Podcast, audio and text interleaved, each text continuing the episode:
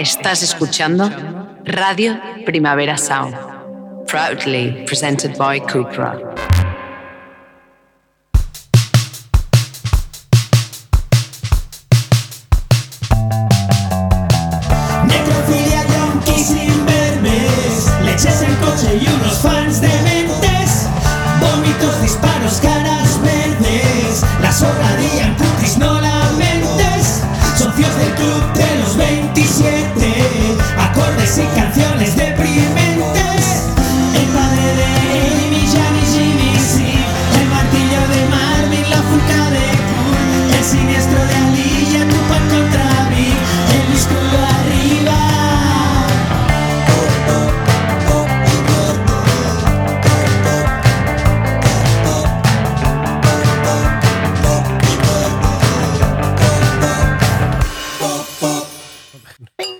Me canso, ¿eh?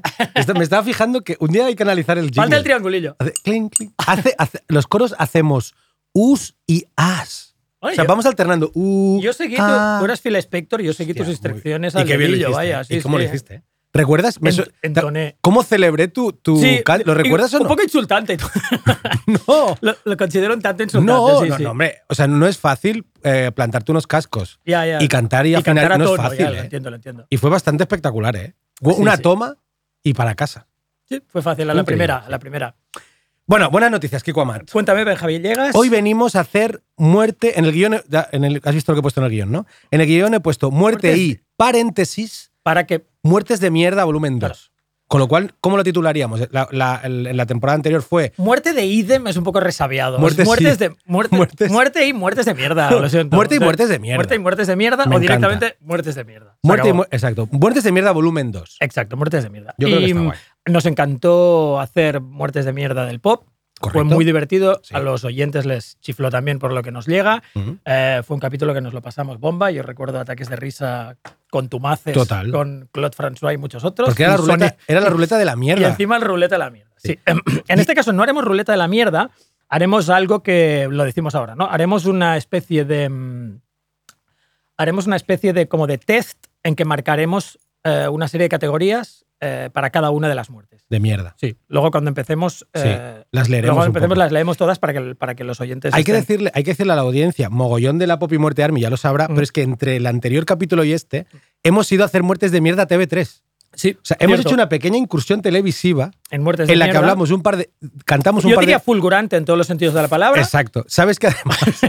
sabéis que, para, para los que no lo sepáis, sabéis que cuando nosotros aparecimos en TV3 se descolgaron 50.000 televi- 50.000 televidentes. Y todos en Girona, además. ¿Por qué?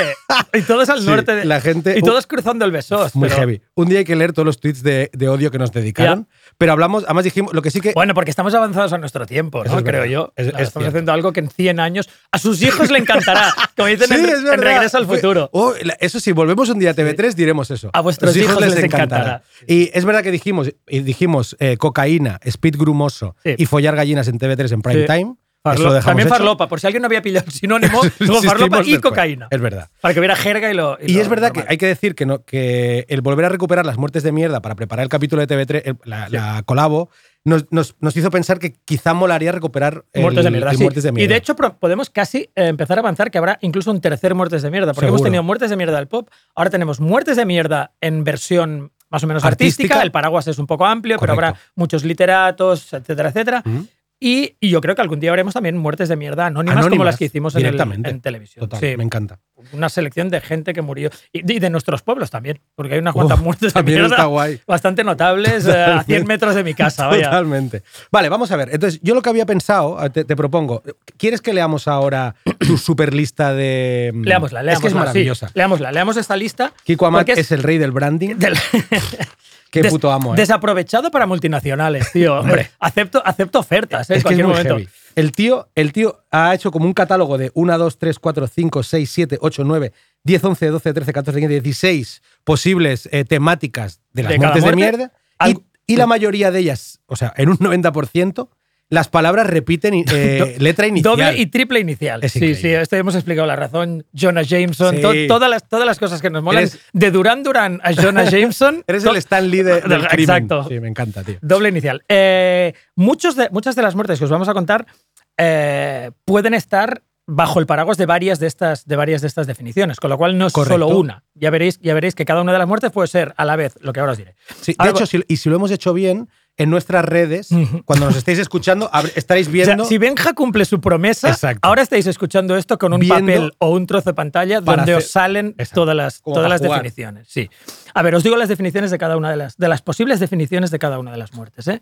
Son ridículo rotundo, papanatismo pasmante, propio, papanatismo pasmante, ajeno, vil violencia viril, Me encanta. o sea, la violencia que hacen, que hacen los hombres. Total.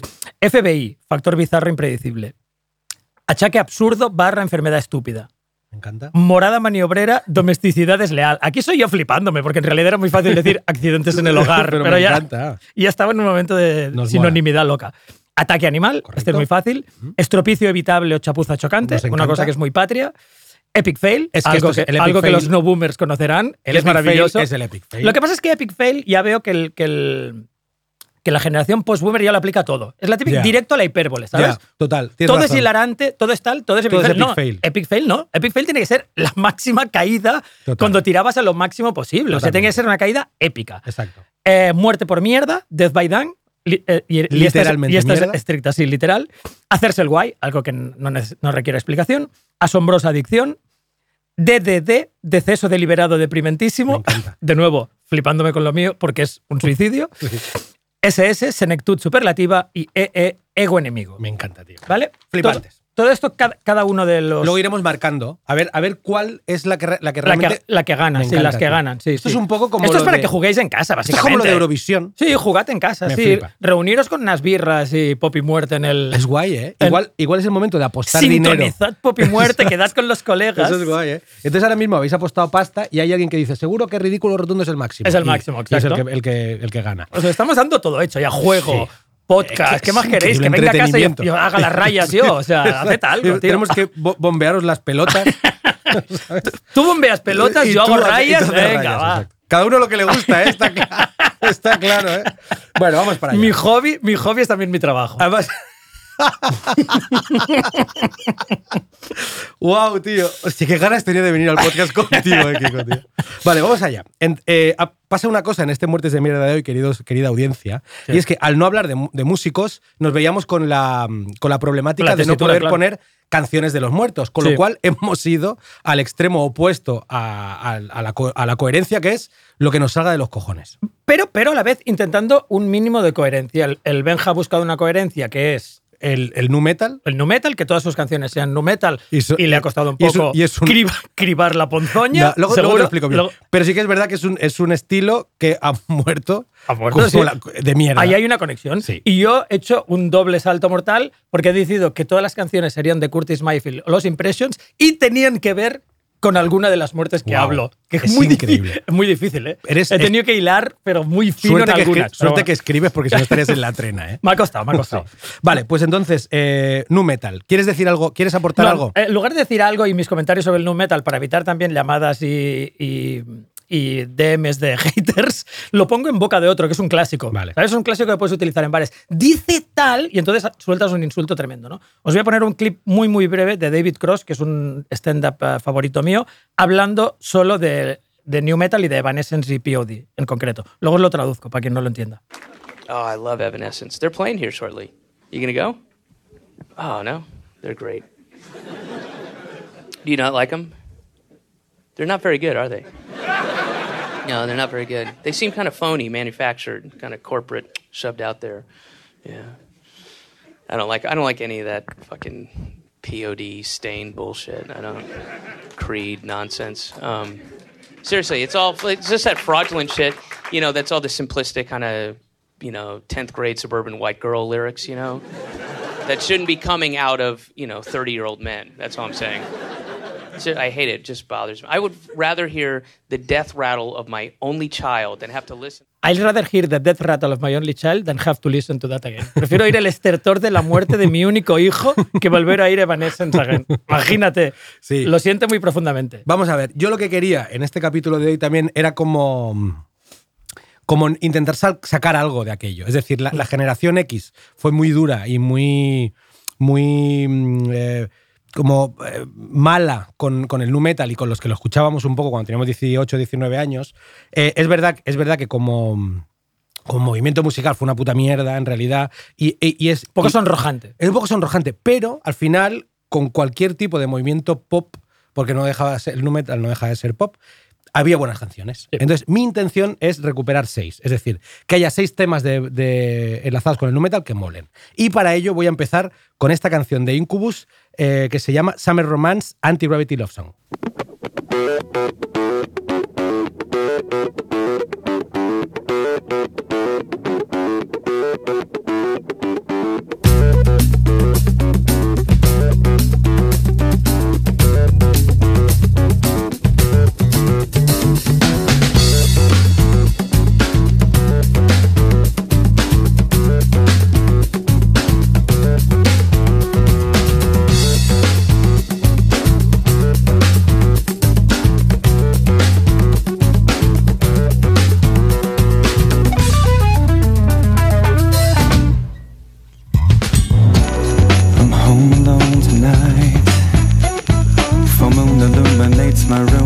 Está guapa, ¿eh? Hostia, me- ya, o no sea, te lo esperabas esto de repente. No, y aparte me está irritando todo lo, todo. Todo lo que está saliendo ahí me estaba irritando. Es como medio zapa Morrison, pegote zapa Morrison, ya, o sea, A mí me encantaba esta canción. todos los, tío. tengo todos los pelos erizados del Del brazo y, asco, no ¿eh? por, y no por Vale, pues la, gusto. la primera en la frente. Pues, ve- pues vengo a contarte. ¿Cómo se llaman estos tíos para que nunca... Los Incubus. Incubus, vale. Están bien, es una buena banda. Vale. Y aquí, y aquí, bueno, pues yo en ese momento estaba con el bajo ahí que no me volvía loco, Ya. con el funk y tal. Eh, y vengo a hablarte de Francis Bacon, ¿vale? Y de Harry Houdini, ¿vale? Eh, buen, buen par de mierda. Buen par, no, Buen par no, de mierdas. no, buen par de muertes de mierda, ¿vale? Eh, Francis Bacon, quien no lo sepa, que, que debería, eh, no tiene nada que ver con Kevin Bacon, el actor. No, y ni fue- con él, Bacon. Es- ni con- la- como comida. No lo inventó él. Exacto. la fue- cansalada. exacto. De hecho, fue un, un filósofo político, abogado y escritor inglés, eh, padre del empirismo filosófico y científico. Tan empírico era el hijo de puta Mm. que, que en una tarde de 1625 decide comprar un pollo. Es que es increíble realmente, Kiko. Eh, Francis Bacon Bueno, es un tío guay. Lo, que vas a decir parece inventado. Pero O sea, es real. Pero es real. Entonces, eh, Francis Bacon compra un pollo y decide observar cómo se congela en medio de una gran nevada, con el objetivo de comprobar si el frío era bueno para conservar los alimentos. Porque era, era rollo gourmet también. Él estaba haciendo pruebas, ¿no? No, no, Como total. plan de restaurante de postín. Et- Exacto. Entonces, o sea, si refutó su hipótesis, no lo sabemos. sabremos nunca. Lo que sabemos es que palmó de, de neumonía. es muy guay.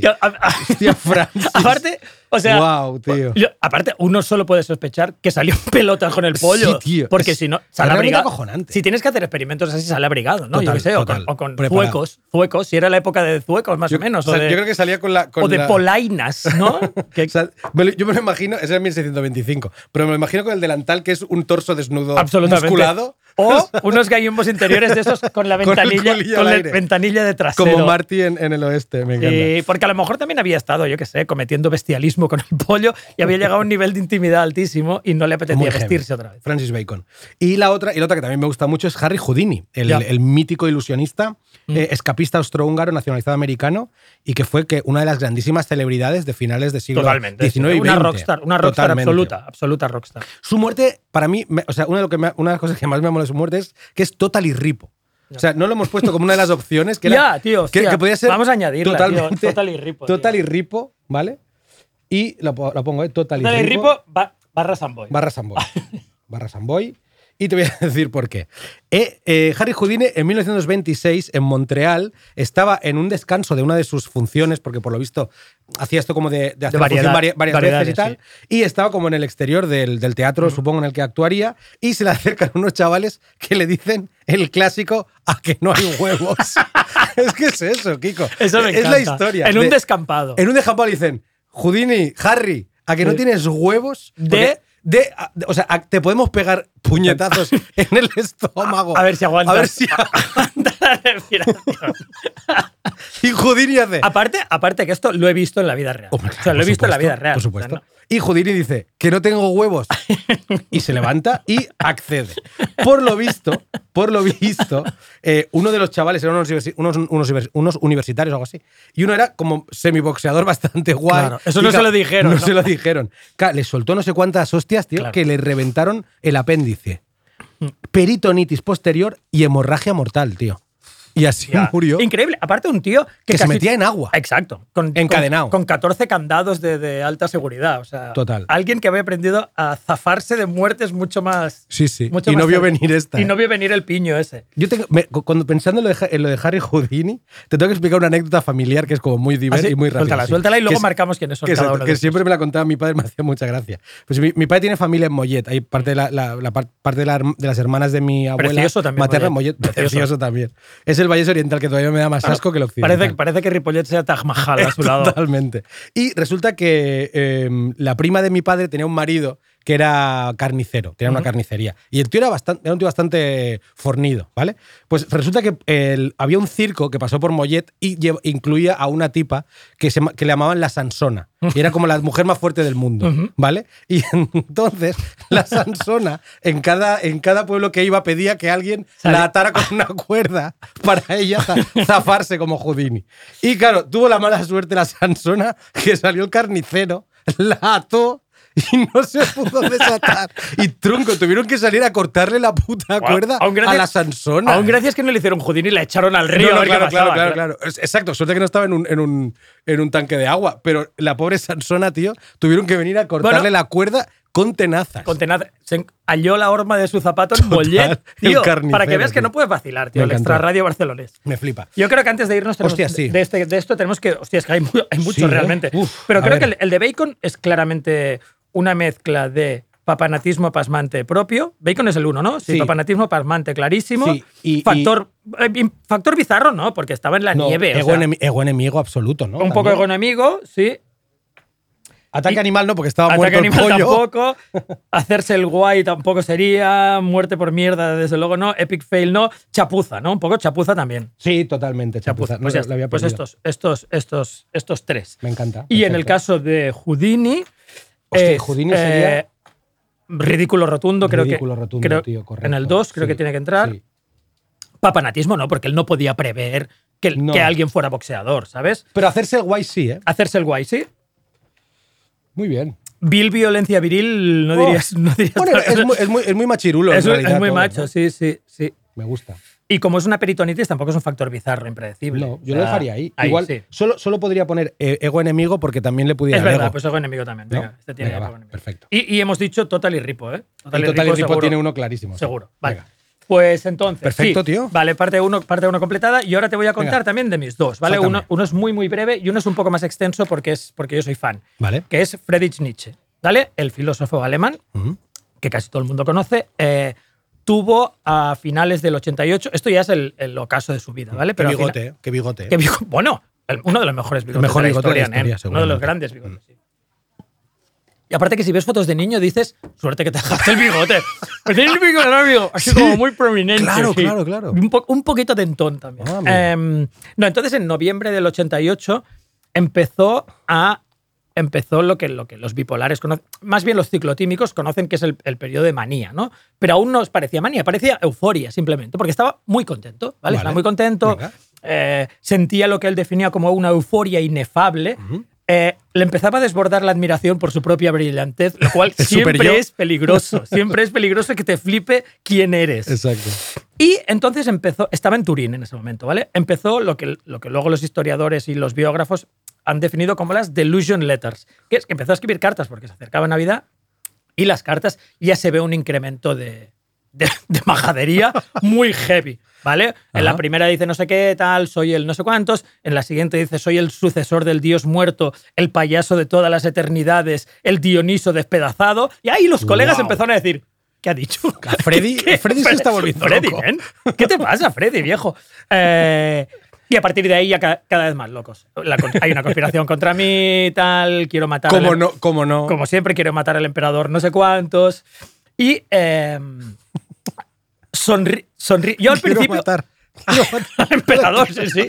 Eso segurísimo. Luego, sonríe. Yo esto creía que lo había hecho conscientemente la primera vez que lo leí en una biografía. Luego me di cuenta que es que no, que era parte de la manía. Sonríe durante cuatro días enteros. O sea, se pasa cuatro días por Turín así. ¿Sí o no? Claro. A eso también me gusta. ¿eh? Acojonando a la gente, porque a los niños y a quien fuera, y a los transeúntes. Porque hay un. Claro que con el bigote a lo mejor Ya. no se veía tanto, ¿no? Hostia, qué bueno, tío. Eh, empieza, le, le- le- le surge una tendencia nudista súper patente, tiene ya ganas de despelotarse todo el rato, los vecinos, los vecinos de la pensión le escuchan bailar, bailar como semidesnudo, dar brincos en bolas y to- toca fragmentos, ¿sabes? Fragmentos cacofónicos al piano, porque él era súper wagneriano, ¿no? Pero ya sospechas que lo que está haciendo es darle al piano con la, con la Con polla. el rabo, ¿eh? Me Porque, porque veían un clan, clon, clon, completamente tal.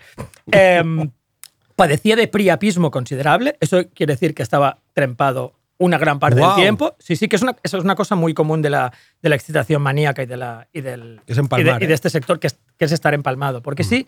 Y entonces le pasa algo muy gordo, que esto es... em, esto es apócrifo porque no se ha demostrado del todo que le pasó algo así. Pero el 3 de enero del 89, cuando había mandado todas estas cartas, ya todo el mundo, los colegas ya están casi cogiendo carruajes y trenes, porque ese tío está perdiendo la razón a pasos agigantados. ¿no? Pero entonces el 3 de enero del 89 sale de su pensión en Turín, va a la Piazza Carlo Alberto y lo que nos dice la leyenda es que ve am, a alguien fustigando a un, a un corcel, ¿vale? A un caballo. Vale. Y él eh, le da, ahí le da el tele. O sea, ahí, ahí el pavo se rompe por la mitad, le entra un ataque de llanto in- in- incontrolable, se abraza al puto jamelgo, ¿sabes? O sea, con gente apartándole y él llorando y, y agarrado al jamelgo. Yo no sé si esta historia es verdad. Luego alguien sugirió que esta historia aparece en, en un libro de Dostoyevsky, que a él le encantaba, y alguien también que se pone a llorar, de hecho es Crimen y Castigo, que alguien se pone a llorar cuando, cuando de niño, el prota cuando, pe- cuando ve que pegan a un caballo, ¿no? Y es posible que esto, yo qué sé, alguien lo metiera en algún sitio en, la parte, en parte de la leyenda. Lo que sí que está claro es que ahí ya se le va, se le va completamente la, la pelota y cuando vuelve a la pensión o cuando le llevan a la pensión, al- uno de sus colegas que ya estaba por allí evita que le encierren en el manicomio porque estaba ya para encerrarle directamente y empieza ahí su delirio heavy. Varias cosas de su delirio, no os la digo todas, pero os digo un par que hacen mucha gracia. Una, por la noche imagínate que, imagina que prostitutas invaden su habitación, pero no dos prostitutas, tres, 24. Él tiene, es un número, o sea, se numeran. se numeran. Tiene como un, un de pescadería y hay 24 prostitutas, Prostitutas. cada noche en su Que habitación. es fruto de su imaginación. de su imaginación. sí. Bueno, quiero creer que sí, que no habían 24 prostitutas, porque eso para su salud no iba a ser Ni nada para- ni bueno. para la billetera Nada tampoco. bueno. Carísimo. Tú estás imaginando la parte pecuniaria, ¿no? Económica, Sí, sí. claro. Entonces, ya cuando, cuando empieza a decir lo de las prostitutas y tal, tiene delirios de grandeza super heavy que, ya- se habían visto en las cartas, le ingresan en una clínica de Jena y ahí se le va completamente del todo. La manía persecutoria, todo, las muecas, psicótico, eh, el erotismo, incontinencia también. eh, empieza a intentar beberse. Esto te resultará enormemente familiar, porque lo hemos tratado en algún capítulo de Killers. Menos, menos mal que has- menos mal que lo has apurado. Intenta- En plan, te resulta realmente familiar porque te encanta beberte tu harina. Cabrón. No, intenta, Sí, en sí, efecto, en efecto, verdad. Benja. No, no, eh, disclaimer. Benja No, no, no, se ha bebido nunca exacto. su propia orina. Pero hemos hablado Pero, mucho de ello. pero Nietzsche lo intentó más de una vez, intentó verse su propia orina. Le ven, le ven leyendo sus libros, pero haciendo. Perdona, me lo he imaginado. Que como está siempre empalmado, intenta, intenta bebérsela cual fuente. Hácelo con valla. Deja, deja un O sea, él tira y, y- y intenta como coger. Un poco rollo como, como, ¿cómo es como esto? Como, como la sidra un poco. Sí, ¿no? exacto, escanciando Es- su propia orina en, en su, boca. boca. Qué guay, tío. Eh, es- no es una lluvia dorada, es realmente un chorrito dorado de una, de una puntería letal, ¿no? La, fra- la frase. Escanciar la orina. Es- escanciador de orina. Wow. Escanciador de orina. Y, mm, y eso, intenta beberse su orina. eh, Es posible que se la beba porque no está en vigilancia constante. y ya le ven haciendo cosas como, como un niño que imita a alguien que lee, le ves ahí af- aferrado a un libro haciendo ver como moviendo la cabeza, Wow. pero que él ya no ve lo que está ahí. Escribe su nombre en trozos de papel y se los lee a sí mismo en voz alta. Profesor Friedrich Nietzsche. Esto es de PLM, puto, Hostia, loco, sí, de, sí, puto sí. loco de manual. Y, y, al fin, y al final Nietzsche, Nietzsche muere y es una forma como muy horrible y degradante en la que ha ido muriendo. Y aparte, eh, aparte le sucede algo a Nietzsche que es muy terrible cuando te mueres, que es que una generación posterior, o, o bueno, esta no era ni posterior, era, era paralela, se giñe en su legado. Su hermana eh, tergiversa unos manuscritos y le hace pasar por antisemita, luego dos discípulos también eh, Chamberlain y dos más fascistas también utilizan su nombre en vano. Nietzsche, ahí Hitler empieza a decir mola Nietzsche y ya la ha cagado, porque Nietzsche era, era anti-alemán completamente y desde luego era anti-antisemita de pura cepa. O sea, era un pavo que estaba en contra de toda la cultura alemana y lo único que le molaba era Wagner. Eh, pues eso es una manera terrible de, de morir y encima con gente que, que defeca en, en lo que has hecho, que era bastante guay. ¿Vale? Ese, ese es el primero de los dos. El segundo de los dos es mucho más rápido. Es uno que íbamos a coincidir, como tú bien sabes, en ponerlo, porque es Yaminé y es algo que todo el mundo desearía incluir en su recitación de muertes de mierda. Y es Esquilo. Esquilo es un dramaturgo griego del siglo VI a.C. Bueno, soldado, soldado, soldado dramaturgo, como en aquella época, Sí, que era sí. siempre poeta, poeta guerrero, ¿vale? Total. Mucho mejor que ser solo poeta o solo guerrero.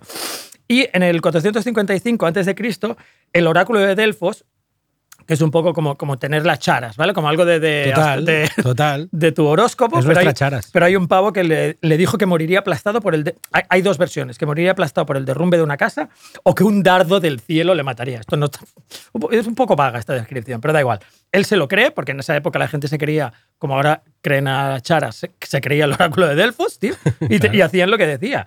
Y, Pero es que no falló tanto, ¿eh? no, y entonces se retira a las afueras de la ciudad de Gela y está paseando por la playa un día. Esto también es un poco apócrifo, ¿eh? pero yo quiero creerme que fue así. Está paseando por la playa y un, y un buitre quebrantahuesos confunde su cabeza calva con una roca y le arroja encima una tortuga Para poder. para romperla, Para romperla claro. y comérsela. Para romperla y ¿eh? comérsela. Y, mm, y esta historia me flipa. Me flipa toda esta historia. Es que si no es un dardo del cielo- What's not to like. O sea, si no es un dardo del bueno, cielo, que venga todo Dios y bueno. vea. Todo es bueno. Es un dardo del cielo, es un ataque animal, es, es estupidez. Este tiene muchas cosas. Eh. Si te ¿Sabes que parece- una vez, yo una vez estaba en el puerto de Barcelona y una gaviota soltó un pez y me pegó en la nuca. Ah, sí, wow. Increíble. O sea, yo, y yo sentí que alguien me había dado una colleja, alguien, Claro. que alguien corriendo me había collejeado Sí. y me eché la mano a, la nuca y la tenía chorreando y olía a mar. A mar, claro, Yo no claro. entendía nada, Nada, tío. tío. Y en el suelo había un puto pez partido por la mitad, tío. O sea, te hizo un jackas, ¿no? Cuando se pegan con el, con el pez en la puta cara. Totalmente. a ti te lo hizo una gaviota te hizo un bueno, jackas. entiendo que es una gaviota. Sí. Pero, O- ¿sabes la- pero es- Un momento, ¿ibas con la clase? Porque a lo mejor era un hijo de puta de ripo que hizo ver que una el hijo de la pescatera, ¿eh? O no, o con, una- hijo de o con un bocatatún Exacto. directamente. No, no, que va, que va, tío. Muy heavy. Muy bestia. Vale, pues Vale, vamos a va. marcar. Sí. Eh, Nietzsche tiene. eh, no, Ataque tiene animal. no Ah, no, tiene, no tiene ridículo en absoluto, ni papanatismo de ningún modo, ni vil violencia, ni factor bizarro, pff, tampoco. Tiene un poco de achaque absurdo, ¿vale? Mm. Y eh, ataque animal no, porque el caballo solo estaba llorando. Eh, epic fail tampoco, Sí. muerte por mierda tampoco, hacerse el guay tampoco, asombrosa adicción tampoco, deceso deliberado tampoco, senectud superlativa sí, que lo podíamos marcar. Es verdad, es verdad que abrazó el caballo, pero no como los, como, no como los de Ripo. No, no, para nada, para Que nada. abrazaban otro caballo. Abrazaban el caballo, el caballo que cabalga. Sí, sí. Sí. Burro viejo. ¿cómo Bueno, se pues llama? entonces, El burro sí. viejo. Bueno, vale, pues este, no- este no tiene, estas tres, sí. Venga. Y en cuanto a esquilo, sí que tenemos un, ata- un Ataque ataque, animal animal. clarísimo. Un ataque animal. eh, mm, epic fail no. Hacerse el guay tampoco. eh, ridículo, Factor bizarro. ridículo, ridículo rotundo, sí. Y factor bizarro Y impredecible. factor bizarro impredecible, muy Sí. heavy, muy Vale. heavy, más que, más que ninguno. Sí. Vale, pues ya tenemos estos. estos, Genial. eh, ahora, eh, no, perdón, y ahora vamos a poner una canción claro, para tío. que veáis que todo, que todo puede encajar. Y os voy a poner una canción de Curtis Mayfield que se llama Freddy's Dead, que Nietzsche la hizo por Nietzsche.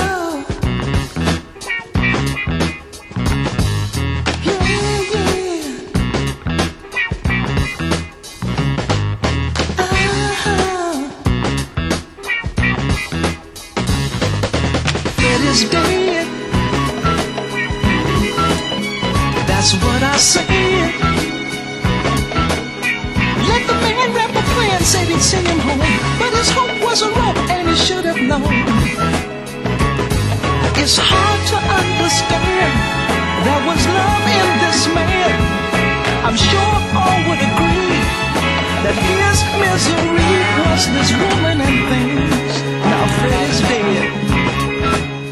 That's what I Guapísima. Freddy's Dead. Me tío. encanta Curtis. Claramente. Eh, vaya tecladitos, ¿eh? Por debajo. Cómo vienen, ¿eh? Ah, vale, pues yo te voy a contar un par de muertes más, ¿vale? Te voy a hablar de Alan Pinkerton y de Hans Steining.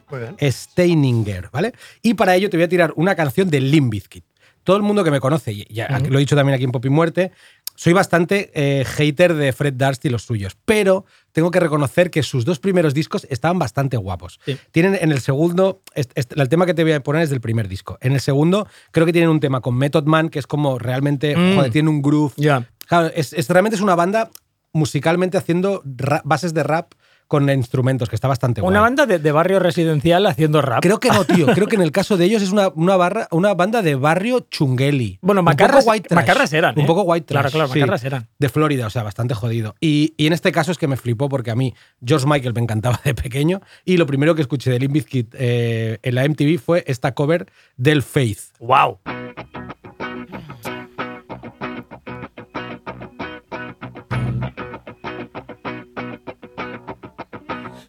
Guess it would be nice if I could touch your body. I know not everybody has got a body like me, but I gotta think twice before I give my heart away. And I know all the games you play, cause I play them too. Oh, but I need some time off from that emotion. Time to pick my heart up off the floor.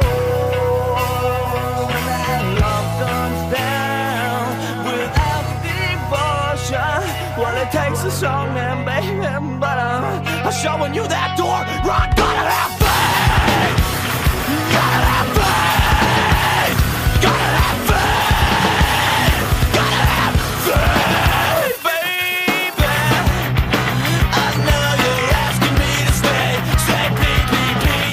Joder, tío. Es que esta canción me Tío, hay que decir, hay que decir ya, hay que decirlo muy rápido. Se llevó demasiado lejos en el nu metal, en el hardcore melódico y en el hardcorete multinacional lo de hacer versioncitas graciosillas Ya, de tío, cosas. Totalmente, es verdad. Vale, las Sí, dos sí, primeras nos hicieron verdad. gracia, Es tal. verdad. Eso es, eso es totalmente real. A, Eh, a la, a la séptima yo ya estaba empezando a cansarme incluso de grupos Sí. que me molaban y ya, la, ya hubo un momento que ya está bien. Bueno, la le- sintonía de, de- Mi First, de, Mi de First- sensación- Sí, sí, pero además Mi First and the Gimme Gimmes hizo carrera de eso. Solo, Que el claro, cantante claro. de NoFX solo Claro. hacían covers graciosas. graciosillas. Sí, sí. Eh, bueno, a mí esta canción me gustaba mucho. Es del, es del Three Dollars Bills Jals, que es el primer disco del 97, de lo- del 97, de los, de los Limp Bizkit, y yo diría que, que ya, ya estaba producido por Rick Rubin, el ex, Mm. ex eh, compi de los Beastie Boys, que yo creo que lo hizo. ¿No? Me dicen por ahí que no. Sería el siguiente. Nacho te lo ha dicho clarísimo. Nacho. Que Nacho, no. Nacho, Que y no. sería ya el siguiente sí, ¿no? ¿O no? ¿Nunca, lo- nunca los, los produjo? Era de Korn. ¿Tampoco? Tampoco, joder, viejo. Pero vamos a Yo ver. solo veo un dedo que se mueve, que Pero vamos a oscila, ver. que oscila Entra, como un metrónomo. Entra, entra. Ah, Joder, Robinson, viejo. es verdad, en nuestro programa, Es verdad. todo el mundo controla de Hombre, por todo, supuesto, tío. Es verdad. Pues mira, haces bien en corregirme, porque iba, iba a intentar salvarlos con el rollo de Rick Rubin, pero bueno, ¿sabes? Yo prefiero a Rubin que Eso te que a enseñará, tío. Eso te enseñará en no intentar validar tus teorías con, con gente del sabe. estudio Es que verdad. controla que te cagas. Exacto. Bueno, anyway, eh, la, la canción de el- la cover de Faith me encantó y me sigue Yo solo puedo decir una frase que dicen en el documental de Woodstock: I didn't know that Fred Durst was an asshole. Que lo dice un hijo de puta, vale, pero Eh, tiene un razón. gran hijo de Un puta, gran ¿eh? hijo de puta, pero lo que dice tienes razón. Sí. Fred Durst es un asshole. Venga, Alan, Alan Pinkerton, ¿vale? Detective y espía escocés, fundador Sí. de la agencia Pinkerton. ¿no? Parecen todos los casos de decimonónicos de, que, es, sí, que es la primera gran agencia de, de- de investigadores del mundo. del mundo. Eh, ¿Cómo muere el bueno de Alan Pinkerton? Pues ni más ni menos, es que voy muy rápido, ¿eh? En el 1884 muere por una infección provocada por morderse la lengua al resbalar y caer en la acera. Es muy heavy, tío. Ya, pero ¿Sí no? piensa prepenicilina, ¿eh, nen? Yo Ya, creo que ahí no había todavía. Ya, hostia, Nunca muy- me acuerdo de la, edad- de la época ese. exacta cuando aparece la penicilina. Que pero que te podías a morir- gente de esta mierda. Claro que te podías morir de una picada Cortar- de avispa. Yo de sé. cortarte mal una uña. Exacto, exacto. Un padrastro. sí, sí, Exacto, guau. Totalmente. Pues, Heavy, pues se- heavy. Se, cae, se cae en la acera, resbala pal, se muerde la lengua y palma. Buah. Muy heavy, ¿eh? Muy heavy. Me encantó. ¿Investigó, investigó su caída? él, pudo. él- él- él Ya. mismo investigó su caída. Exacto. Fue, fue no el- puso a sus mejores agentes en a, a ello. descubrir qué había En pasado. Eh, y luego estaríamos hablando de Hans Steininger, que era el hombre con la barba más larga del mundo. Bien. O sea, su, su mérito era Su no afeitarse. o sea que esto, lo que hemos dicho al principio de paraguas artístico amplio es exactamente esto. muy Este amplio. tío, su O sea, arte era El, Es- irsuti- el irsutismo. Hans Steininger sería el chubasquero del paraguas. O sea, sería ya, ¿sabes? Ya no es paraguas, es el chubasquero. De hecho, Es un paraguas de chino de esos muy chungos que no se jodido, que, abren. hostia, es verdad, o que yo, ya no cierra bien, que, que, se pone viento, boca arriba. que con el viento Total. se pone convexo. Bueno, pues eh, realmente era, una- era, era el, pues el, el- el tío del récord Guinness, ¿no? El, el hombre del récord Guinness de la barba más larga del mundo. Si ves, la, si ves las fotos que hay, eh, o no sé si son fotos o, o dibujos o lo que sea, estamos hablando de un tío con una barba que, mm, que, que la tiene, o sea, que echándosela al hombro, Se le echa al hombro como una- cuelga hasta los huevos el resto. Como O una sea, bufanda y universitaria. es muy digamos. heavy, es muy heavy, sí. Eh, bueno, pues eh, por lo visto hubo un incendio en la ciudad donde él vivía. No me digas que se le por la barba, troll. No me digas eso. Se olvidó, pero me porque pone, se olvidó atársela, Claro. que es lo que él hacía siempre. Claro. eh, que, que es una cosa que hacía siempre para poder. cam- O sea, el tío para caminar Claro. se tenía que atar la puta barba. Y en plena. Como una faja, vaya. Y en plena carrera se pisó la puta barba, Wow. se fue al suelo, eh, se fue al suelo Kiko con tan mala suerte que se rompió el cuello. Hostia puta. Que igual, si se lo hubiera puesto alrededor, Claro. hubiera sido como, como los. Una gorguera. Claro. Una gorguera así de Shakespeare, tío. Y pero entonces en- se hubiera asegurado el de, cuello. pe- de propio pelo. Increíble, Sí. tío. Pues. eh, Aparte se- que debió oler a, a Hostia, madriguera, sí. a madriguera de, de- de zorro. Qué asco, ¿eh? Pues sí, sí, Vale, Hans murió partiéndose el cuello, tío. Iba a decir karma, pero pobre tío, que no era karma. Solo, se estaba. Mala es se muy estaba- mala suerte. se- y se estaba dejando una barba, tampoco le hacía daño a nadie. Total. Entonces, al amigo mm, Pinkerton. eh, tenemos un poco de factor bizarro, ¿no? Porque por morderte una lengua no Sí. debería pasarte nada. Correcto. Y eh, estropicio evitable no. Bueno, a lo mejor era una piel de plátano, pero no sabemos. Epic fail tampoco lo dirías. No. Eh, yo creo que en este caso es solo. Es solo Sí. No sé si. ¿Ridículo rotundo? No, ¿no? Bueno, es un poco ridículo, va, si pongamos rotundo. Y en el caso del, eh, del Barbas, ¿cómo se llamaba? Sí, el Steininger. El Steining- Steininger. Eh, Steininger, eh, ¿Qué sería? Claro, el, el tío. mm, La, Podría cul- ser- la culpa es un poco suya por dejarse una barba. Es un poco sí. de papanatismo. Papanatismo sí. Papanatismo sí. pensado, sí. ¿Por cuál vamos? ¿Por el Y 5 algo, por el de, 6? sí, y algo de ego enemigo, quizá. Algo de ego enemigo. ¿Hay algo de ego en- en dejarse esa barba? En dejarse esa barba. mm, No, porque No, no- ¿no? yo creo que lo debía hacer por, por factores puramente comerciales. ¿no? Sí, estoy de acuerdo. Mm, Bueno, pues igual es- igual es- Estropicio evitable, o sea, no- podrías no haberte dejado esa barba. Puede ser. Venga. Y ya está. Venga, Porque perfecto. tampoco quiero, que- no creo que quisiera dejarse esa barba. Por tanto, Morir no le por podemos ello. poner a hacerse el guay. Correcto, sí. Eh, vale, muy bien, pues em, pasamos al siguiente mío, que es un señor llamado Christopher Marlowe. Ujú. Marlowe, a quien también llaman Kid Marlowe, em, era un dramaturgo isabelino de la contemporánea de Shakespeare, que era increíblemente famoso. O sea, si Shakespeare era Lennon, él era uno de los Stones del momento imperial. O Vale. sea, era un tío mega famoso. Había hecho Tamburlaine the Great, Doctor Faustus, que luego le copió todo Dios. Ahora nadie se acuerda de él, porque claro, no trascendió del modo que trascendió mm, Shakespeare, Shakespeare. y no era tan bueno. Pero en el momento era, era, era la puta bomba y era ultra famoso. Aparte era aparentemente, solo se conserva un retrato, pero era aparentemente guapetón.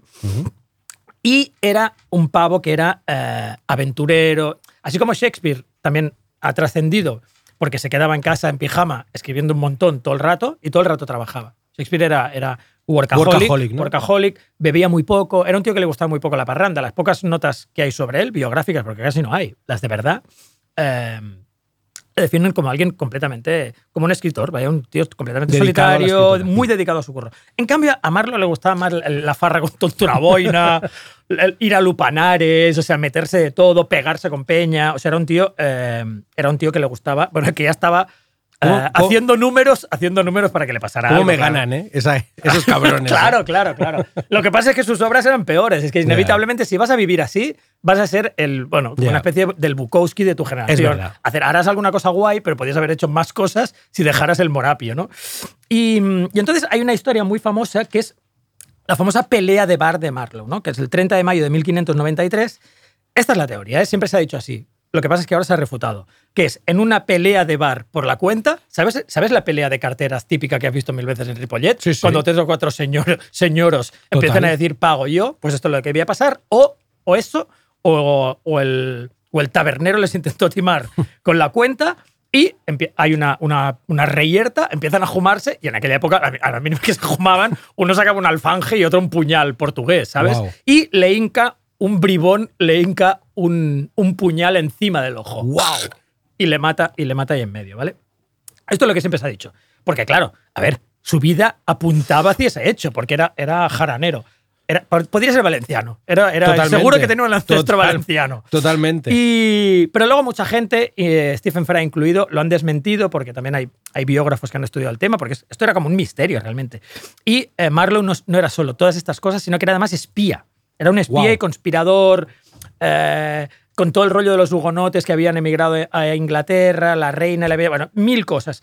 Era mercenario también, era falsificador, aparte de aventurero, fornicante y todo eso. Era, Vaya ídolo, ¿eh? era, evidentemente, blasfemo, intemperado, ateo y posiblemente maricón. Sí, sí, Pues- sí. Hay muchas teorías también dicen que le gustaba mogollón follar con señores. Me Evidentemente, evidente, viva Marlowe. Pues y, por y- y por, y por tanto, lo que sí que se sospecha ahora es que fue parte de un complot. El tío estaba implicado en mogollón de jaleos eh, con la corona y con eh, de protestantes contra católicos, la iglesia, la liga anti-gay isabelina. Lo odiaba todo el todo el mundo, lo odiaba. Y al final aprovecharon un día que se- eso, sin duda, estaba tu, temulento y se había tomado unos tragos de más y alguien, eso sí que es verdad, le metió un- una puñalada en el ojo. En el ojo, tío. Eso Marlo, ¿vale? Es le, bastante- llamaban, le llamaban Mamarlow. por, to- por todas las razones que puedas imaginar. O sea, Mamador Marlowe era por El todo. mamador Marlow, tío. Y mm, esto es una muerte. Es, de mierda y a la vez es heroica, claro, para alguien, para alguien que vivía como él, en el fondo. Si hubiera muerto por, yo qué sé, por un mal tránsito intestinal, dirían, Marlowe no merecía morir así. Hostia, puñal en el ojo está con bien Claro, ¿eh? en el- eh, justo encima del ojo es una muerte bastante guay. flipante. Y esta, eh, no quiero ponerme ahora truculento ni tampoco reírme, porque voy, heriré sensibilidades. La siguiente muerte es de Virginia Woolf. Wow. Virginia Woolf en el. Hay solo. O sea, no me hace ninguna gracia la muerte de Virginia Woolf ni la muerte de nadie, ni, ni un- ninguna escritora, ¿no? Pero hay una cosa que sí me- es inevitable que me haga un poco de gracia de su muerte, porque el 28 de marzo del 41, la escritora Virginia Woolf. Bueno, yo tengo, tengo bastantes cosas en contra de Virginia Woolf, pero ahora no proceden. Y casi todas tienen que ver con la clase social. Pero la cuestión es que estaba muy, muy, muy deprimida. em, y, eh, y se- como todo el mundo sabe, se, había tenido varias depresiones tal, y se fue al río ah, y se, se llenó los bolsillos de piedras, ¿vale? O de, o de objetos pesados, o de sus propios libros, nadie lo sabe, y, eh, y se metió en el río y se ahogó. ¿Vale? Esta es la parte no, no divertida. La parte un poco divertida para mí es que en su nota de suicidio le decía a su marido, no creo que nadie haya podido ser más feliz que nosotros. Tronca, te acaba- te acabas de suicidar. Eso cuando el marido leyó eso dijo, ¿es una broma? O sea, es- ¿Qué estás diciendo? Tío, que te, que te acabas de matar. O sea, es lo contrario. Es lo contrario. Ah, feliz. Es lo contrario de ser feliz, es lo que acaba de hacer tu mujer. Y encima te dice que hemos sido súper felices. Pues yo, de él, el señor Wolf, me habría puteado un poco. Aparte de la, de la tristeza, me hubiera cabreado. En plan, encima me dejas esto. Vaya pastel, vaya pastel de nota, ¿vale? Entonces, a estos dos casos, en el caso de Marlowe, no tenemos ni ridículo ni papanatismo y tal. Tenemos Es- claramente vil violencia Hombre, viril. Totalísima. Pero ya no sé ni qué número estamos. Estamos en siete, ¿no? Total y Eh, ripo. Total y ripo. Siete, sí. Total y Ripo también. Total y ripo. Y eh, Asombrosa Adicción también entraría, porque Ah, claro. el tío va mamadísimo, Sí, seguramente. Vale. Hacerse el guay un poco también. Marlo era muy, muy de hacerse el guay. es que toca muchas el cabrón, ¿eh? Sí, sí. Y ya está, yo creo que estas. Sí. Y, y ego, y ego también, sí, sí, Ego ¿por qué también. no? Porque no hay que Me un bien. ego. Sí. Y en el caso de Virginia Woolf, eh. Ah. pues solo habría eh, deceso deliberado deprimentísimo, Sí. ¿vale? Porque se suicidó, Sí. no hay ego, no hay hacerse el guay, no hay Y a pesar de epic llevar las- los bolsillos llenos de piedras, no es ripo. No, no es Porque las piedras que se llevan en los bolsillos son otras también. So- no lo había pillado. Pensaba que decía solo como objeto arrojadizo, No, no. que también. No. O sea, si alguien de Ripo de Samboy lleva una tochana en el bolsillo, es para, no es para, conservarla. Y es- si te dice que, va- que lleva piedras en el bolsillo, son de costa. son de costo, por supuesto. Por, supuesto. sí. Por tanto, en el caso de la Wolf solo tenemos deceso deliberado ya, sí. está, ya está, porque todo lo La- demás. en, la biografía de, en la biografía de Virginia, su adolescencia se conoce como la Teen Wolf. Esto es una, esto Hijo de puta. una broma solo para, Esta no me la había para pillado. Ya. boomers. Pues Eh, aquí hay varias es la bromas. segunda vez que hablo de Teen Wolf en Pop y Muerte. Ya, O sea, hablé del, de- Hay una del amigo gordo en, Hay una patología. en el último capítulo y era otra vez. Hay una patología, clarísima. hay una patología subyacente ahí súper clara. Tírame un temazo, tío. Sí, te tiro un temazo. Otro de Curtis Mayfield. Tampoco quiero tampoco ser faltoso con la. con- no había tantas canciones, así que no puedo más más que poner la de Curtis Mayfield, Get Down, en la Wolf hundiéndose, lo siento.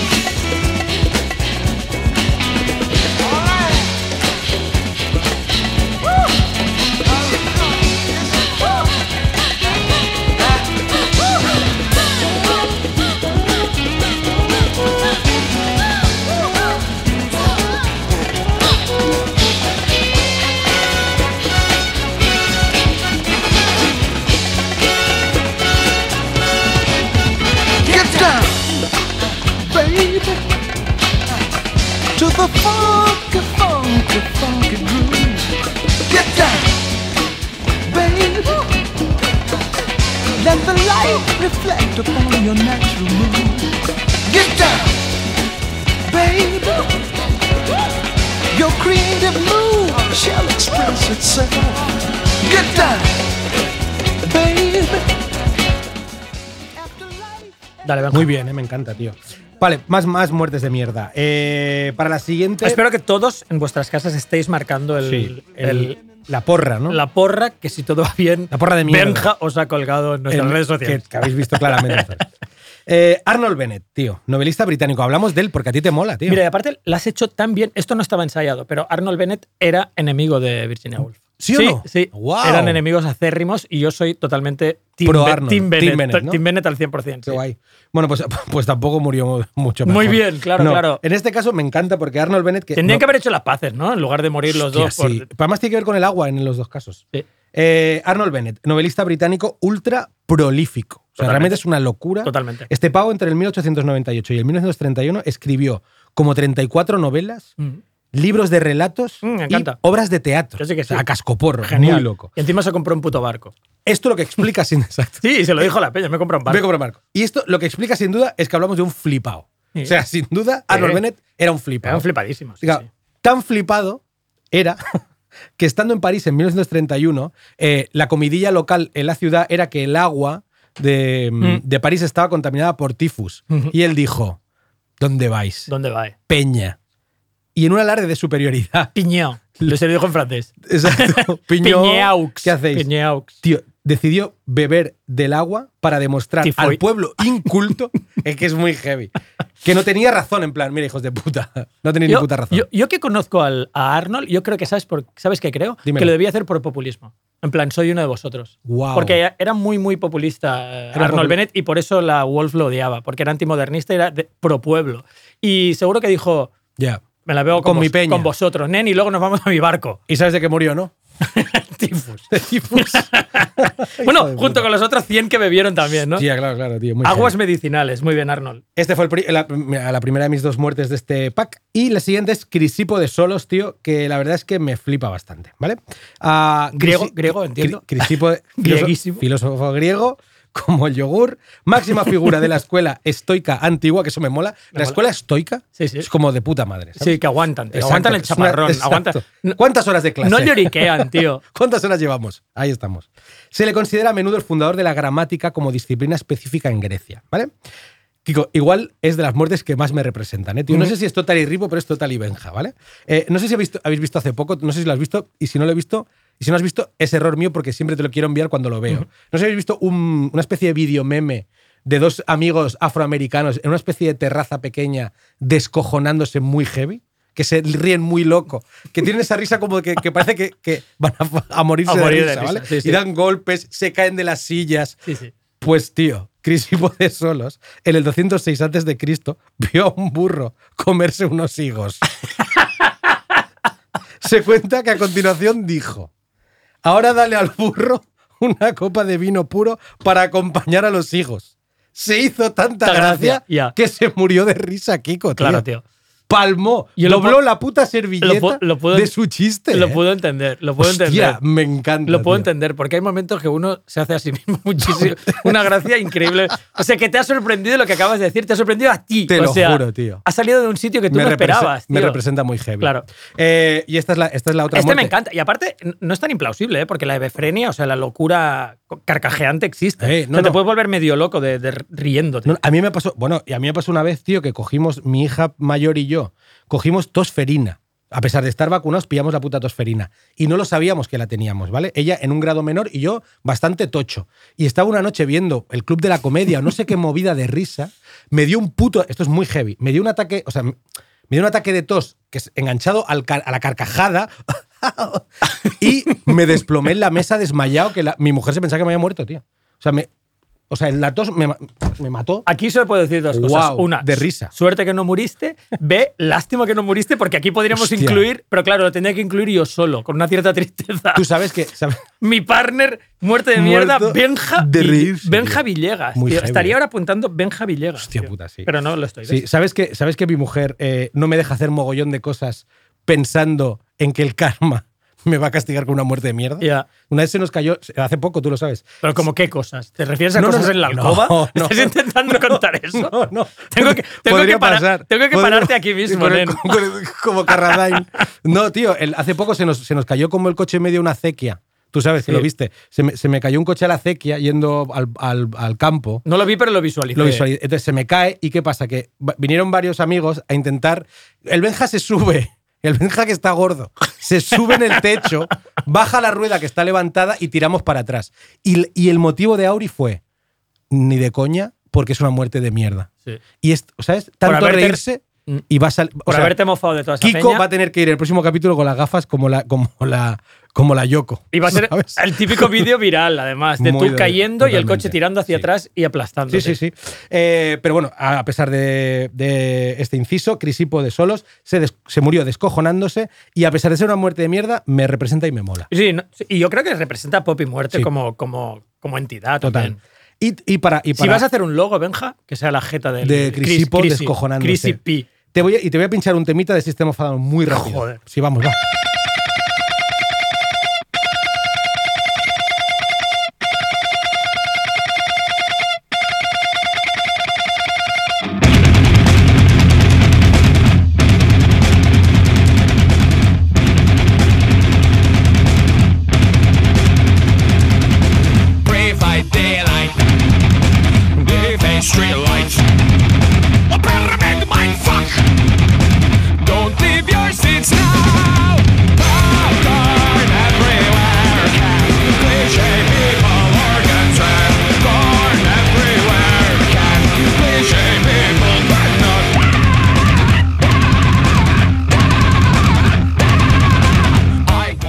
Loquísimos. Esto es una mezcla de. La primera vez que lo escucho en la vida, ¿eh? es una mezcla de Dead Kennedys y el Rock Me Amadeus. Sí, O sea, tío, es un poco Dead El Kennedys. Hookton Classics, ese chungo de. Era Mozart y Beethoven ahí, Sí. pero con Chundi Chundi. Nacho me ha chivado, que esto me lo sabía, que era Rick Rubin, estaba a los mandos. Claro. Y a mí siempre me han recordado un poco, a- tienen un poco como el alma de Primus, tío. Y un poco Primus ¿Sabes? que eran insufribles, sí, Sí. los odiaba. Pero a, A ti te debían gustar con el bajete. a mí me encantaban, Con el bajete ese me encantaba. saltimbanqui que tenían. sí, con bigotazo también. Y que habían hecho la, la banda sonora de, de, mm, ¿Cómo era? De la serie esta que tenga que. de South Park. Sí. Creo que ¿Sabes estaba había- Primus detrás. ¿Sabes que había un grupo que creo que era de Extra Radio Barney que se llaman Sobrinus? ¿Qué dices? Tron, curraronlo un poco más. Nunca los escuché, a lo mejor eran brillantes, ¿eh? Wow. Pero cada vez que los veía en un cartel. Es, es guay porque Sobrinus. los podían haber juntado con Titus Andronicus, que estos existen. Titus Sí. Andronicus, Primus y Y Sobrinus. Sobrinus. Está guay, me mola un montón. Bueno, va, pues vamos a hacer rápida la porra, ¿no? Arnold Sí, Bennett. sí, 9 y Eh, 10, va, 9 y ego, 10. ego enemigo. Ego enemigo, sí. Eh, no, Eh, ¿Algo de papanatismo? 9 y mm, algo de papanatismo, sí. Y ridículo, quizá. Es un ridículo de ir a beber agua negando que hay tifus. Sí, y ridículo, sí. Venga, perfecto. ¿Dónde está el ridículo? No lo Arriba de todo, la primera. Ah, sí. Sí. Y Y hacerse el guay, tío. es verdad, muy hacerse el guay, total. Sí. Y entonces tenemos a, a, a Crisipo de Solos, que es claramente. No, hay que buscarle algo que sea muy Total y guay. ripo. ah, bueno, achaque absurdo sí, Sí, también. y total ¿eh? y ripo, ¿eh? Sí. Total Y total y ripo también. sí. Y achaque absurdo, totalmente. Muy bien. Sí. Vale. Me encanta. Perfecto. Sí, los tenemos. Vale, Venga, pues tírale. siguiente, lo mío. Lo mío son dos muy breves, ¿vale? Estamos ya tirando. En Luego volveremos a subir a la lista A, ¿vale? Pero ahora estamos tirando en lista C desesperado, porque no había. Claro, no hay tantos artistas. No. Es curioso que en el rock and roll y en la música pop y en la música de baile, en el rap, haya tantos. Y en el, en el arte y en la literatura no hay tantos. No. Eso quiere decir que el pop ya parte del, del rollo de, cere de cerebrado. Muy de cerebrado muy totalmente. loco y un estilo de vida Totalmente. tirando a extremo, ¿no? Sí. Bueno, este tío es un tío que se llama Julien Offray de la Métrie, de la Métrie Vale. que es un filósofo materialista de la ilustración, ¿vale? Eh, que se autodefinía como sensualista. Eso ya te indica las cosas que le gustaban. O sea, seguro que le gustaba comer enemas, fornicar, Es que ya podríamos láudano, marcar. Ya podríamos marcar. ¿eh? Antes de que me la expliques. adicción seguro. No, pero en este caso no era tanto de drogas y también muy, muy sobrado y le gustaba, en este caso concreto, su pecado era, era la gula y lo que le gustaba más era liantar. Entonces, el embajador francés de Prusia, no sé qué coño le había hecho, él le había dado un consejo de salud, él, que y solo hay una foto con una cara que se le ve bastante lunar y el resto ya me lo imagino también tirando a orondo y un poco gotoso, ¿sabes? Con, cota, con, con ácido Sí, úrico sí, en los sí. pies. Y el, y el embajador francés de Prusia le hizo un banquete en su honor y eh, Julien Offray, que en un, en un momento de, de- de piporre de la noche, yo creo que esto es una mezcla de intentar impresionar, gula que no podía contener, desde luego. eh, ¿Cómo lo llamas tú? Tú tienes un nombre para el. Para el para, para- que tú tienes muchos sinónimos para gordo. Se te ocurren muchos. Fanegas. Fanegas. Fanegas me encanta. Era exactamente Es- ese. es que es un el, el puto Fanegas sirvieron, sirvieron la comida y se puso a deglutir cantidades insensatas de paté de faisán con trufas. Wow. Y cuando decimos cantidades insensatas, quiere decir que le mataron. O sea, murió ¡Wow! por empacho letal y se, le, De- se le cerró. foie. A lo mejor ya debía tener las arterias completamente embotadas por la, por la grasaza de la Wow. comida rica, rica en salsas de esa época y tuvo un empacho letal y casco. Eso, eso es una muerte bastante de Sí, mierda, sí, sí. aunque eso sí, con el sabor del delicioso paté de faisán con trufas en los labios, ¿vale?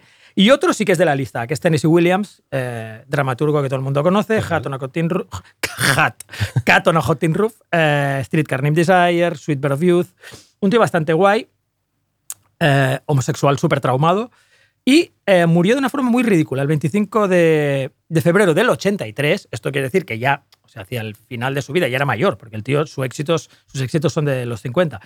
Eh, durante mucho tiempo, de nuevo, eh, lo apócrifo y lo real, ¿vale? Lo apócrifo, como siempre, es más guay que lo real.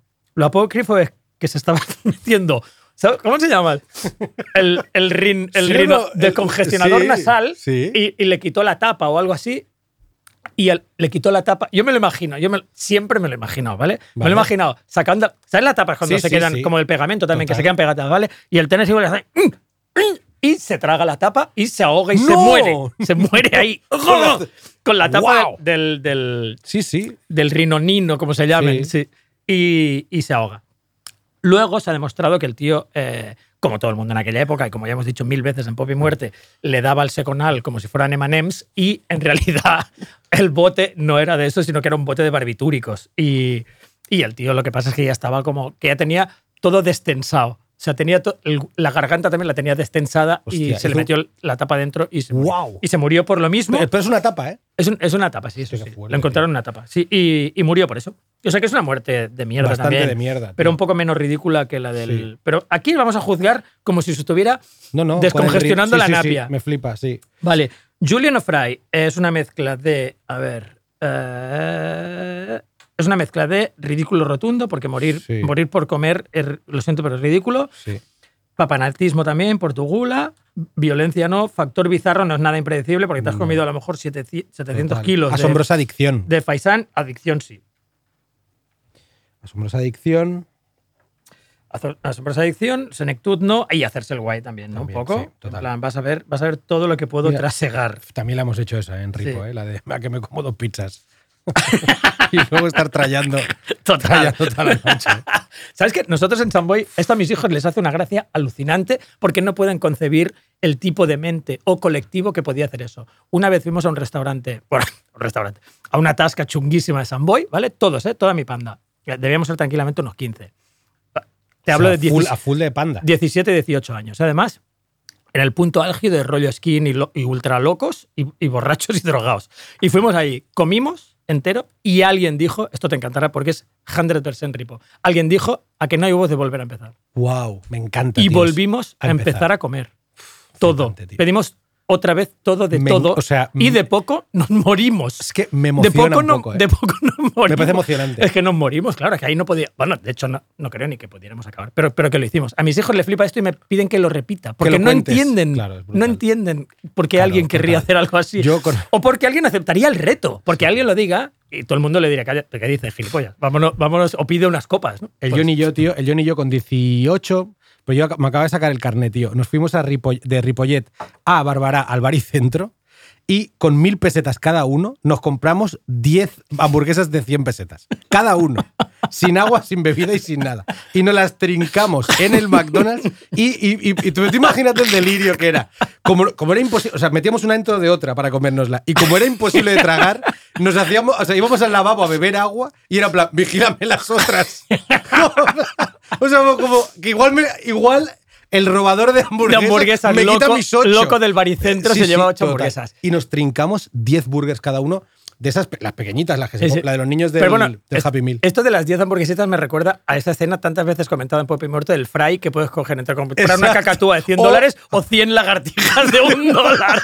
Que- y claro, es claramente. 100 quiero las lagartijas, 100, tío, fijo. Eh, oye, Eh, pues pínchame música, tío, ¿no? Sí, Y luego eh, hacemos. sí, música, música que tenemos por aquí. Eh, ah, vale, en el caso de, en el caso de, yo diría de Julian O'Frey, pero también de Tennessee Williams, eh, pondré una canción de los Impressions que se llama Somebody Help Me. Somebody help me get out of this mood. Somebody help me get out of this mood. Somebody stop me from crying all night. Somebody help me so that I might see the light.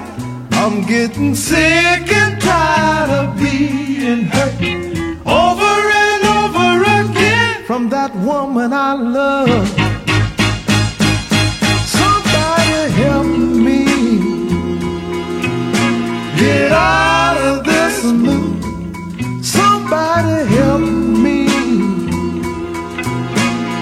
Out of this.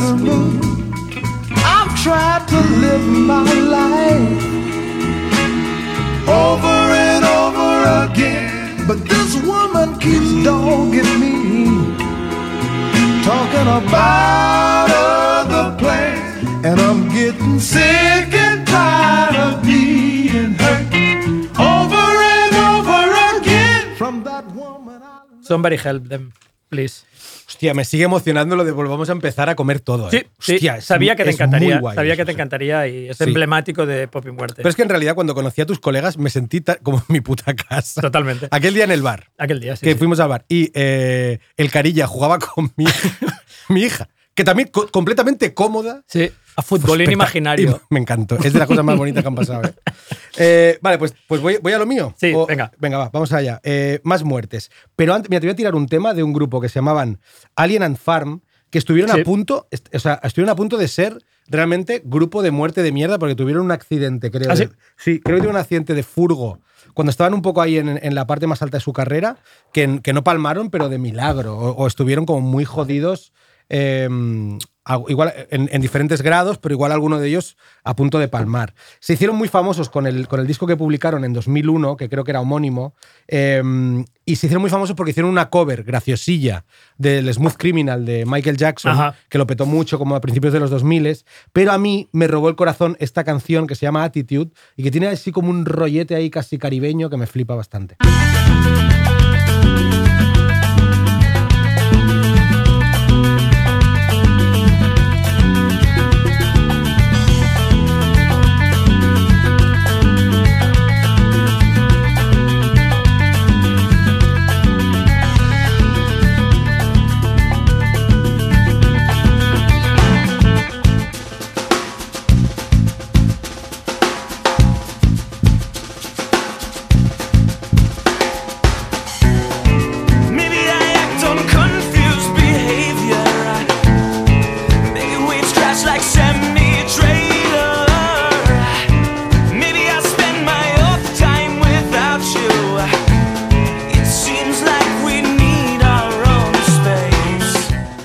Muy buen groove, bajito y baterías muy Pues, guays. ¿sabes que Esta me, me ha gustado un poco? Es que está guay esta Esta, canción. esta me ha tocado, me ha tocado. sí. Lo que no me gusta es que cantan como si tuvieran un caso Eh, eh, gravísimo eh, de estreñimiento.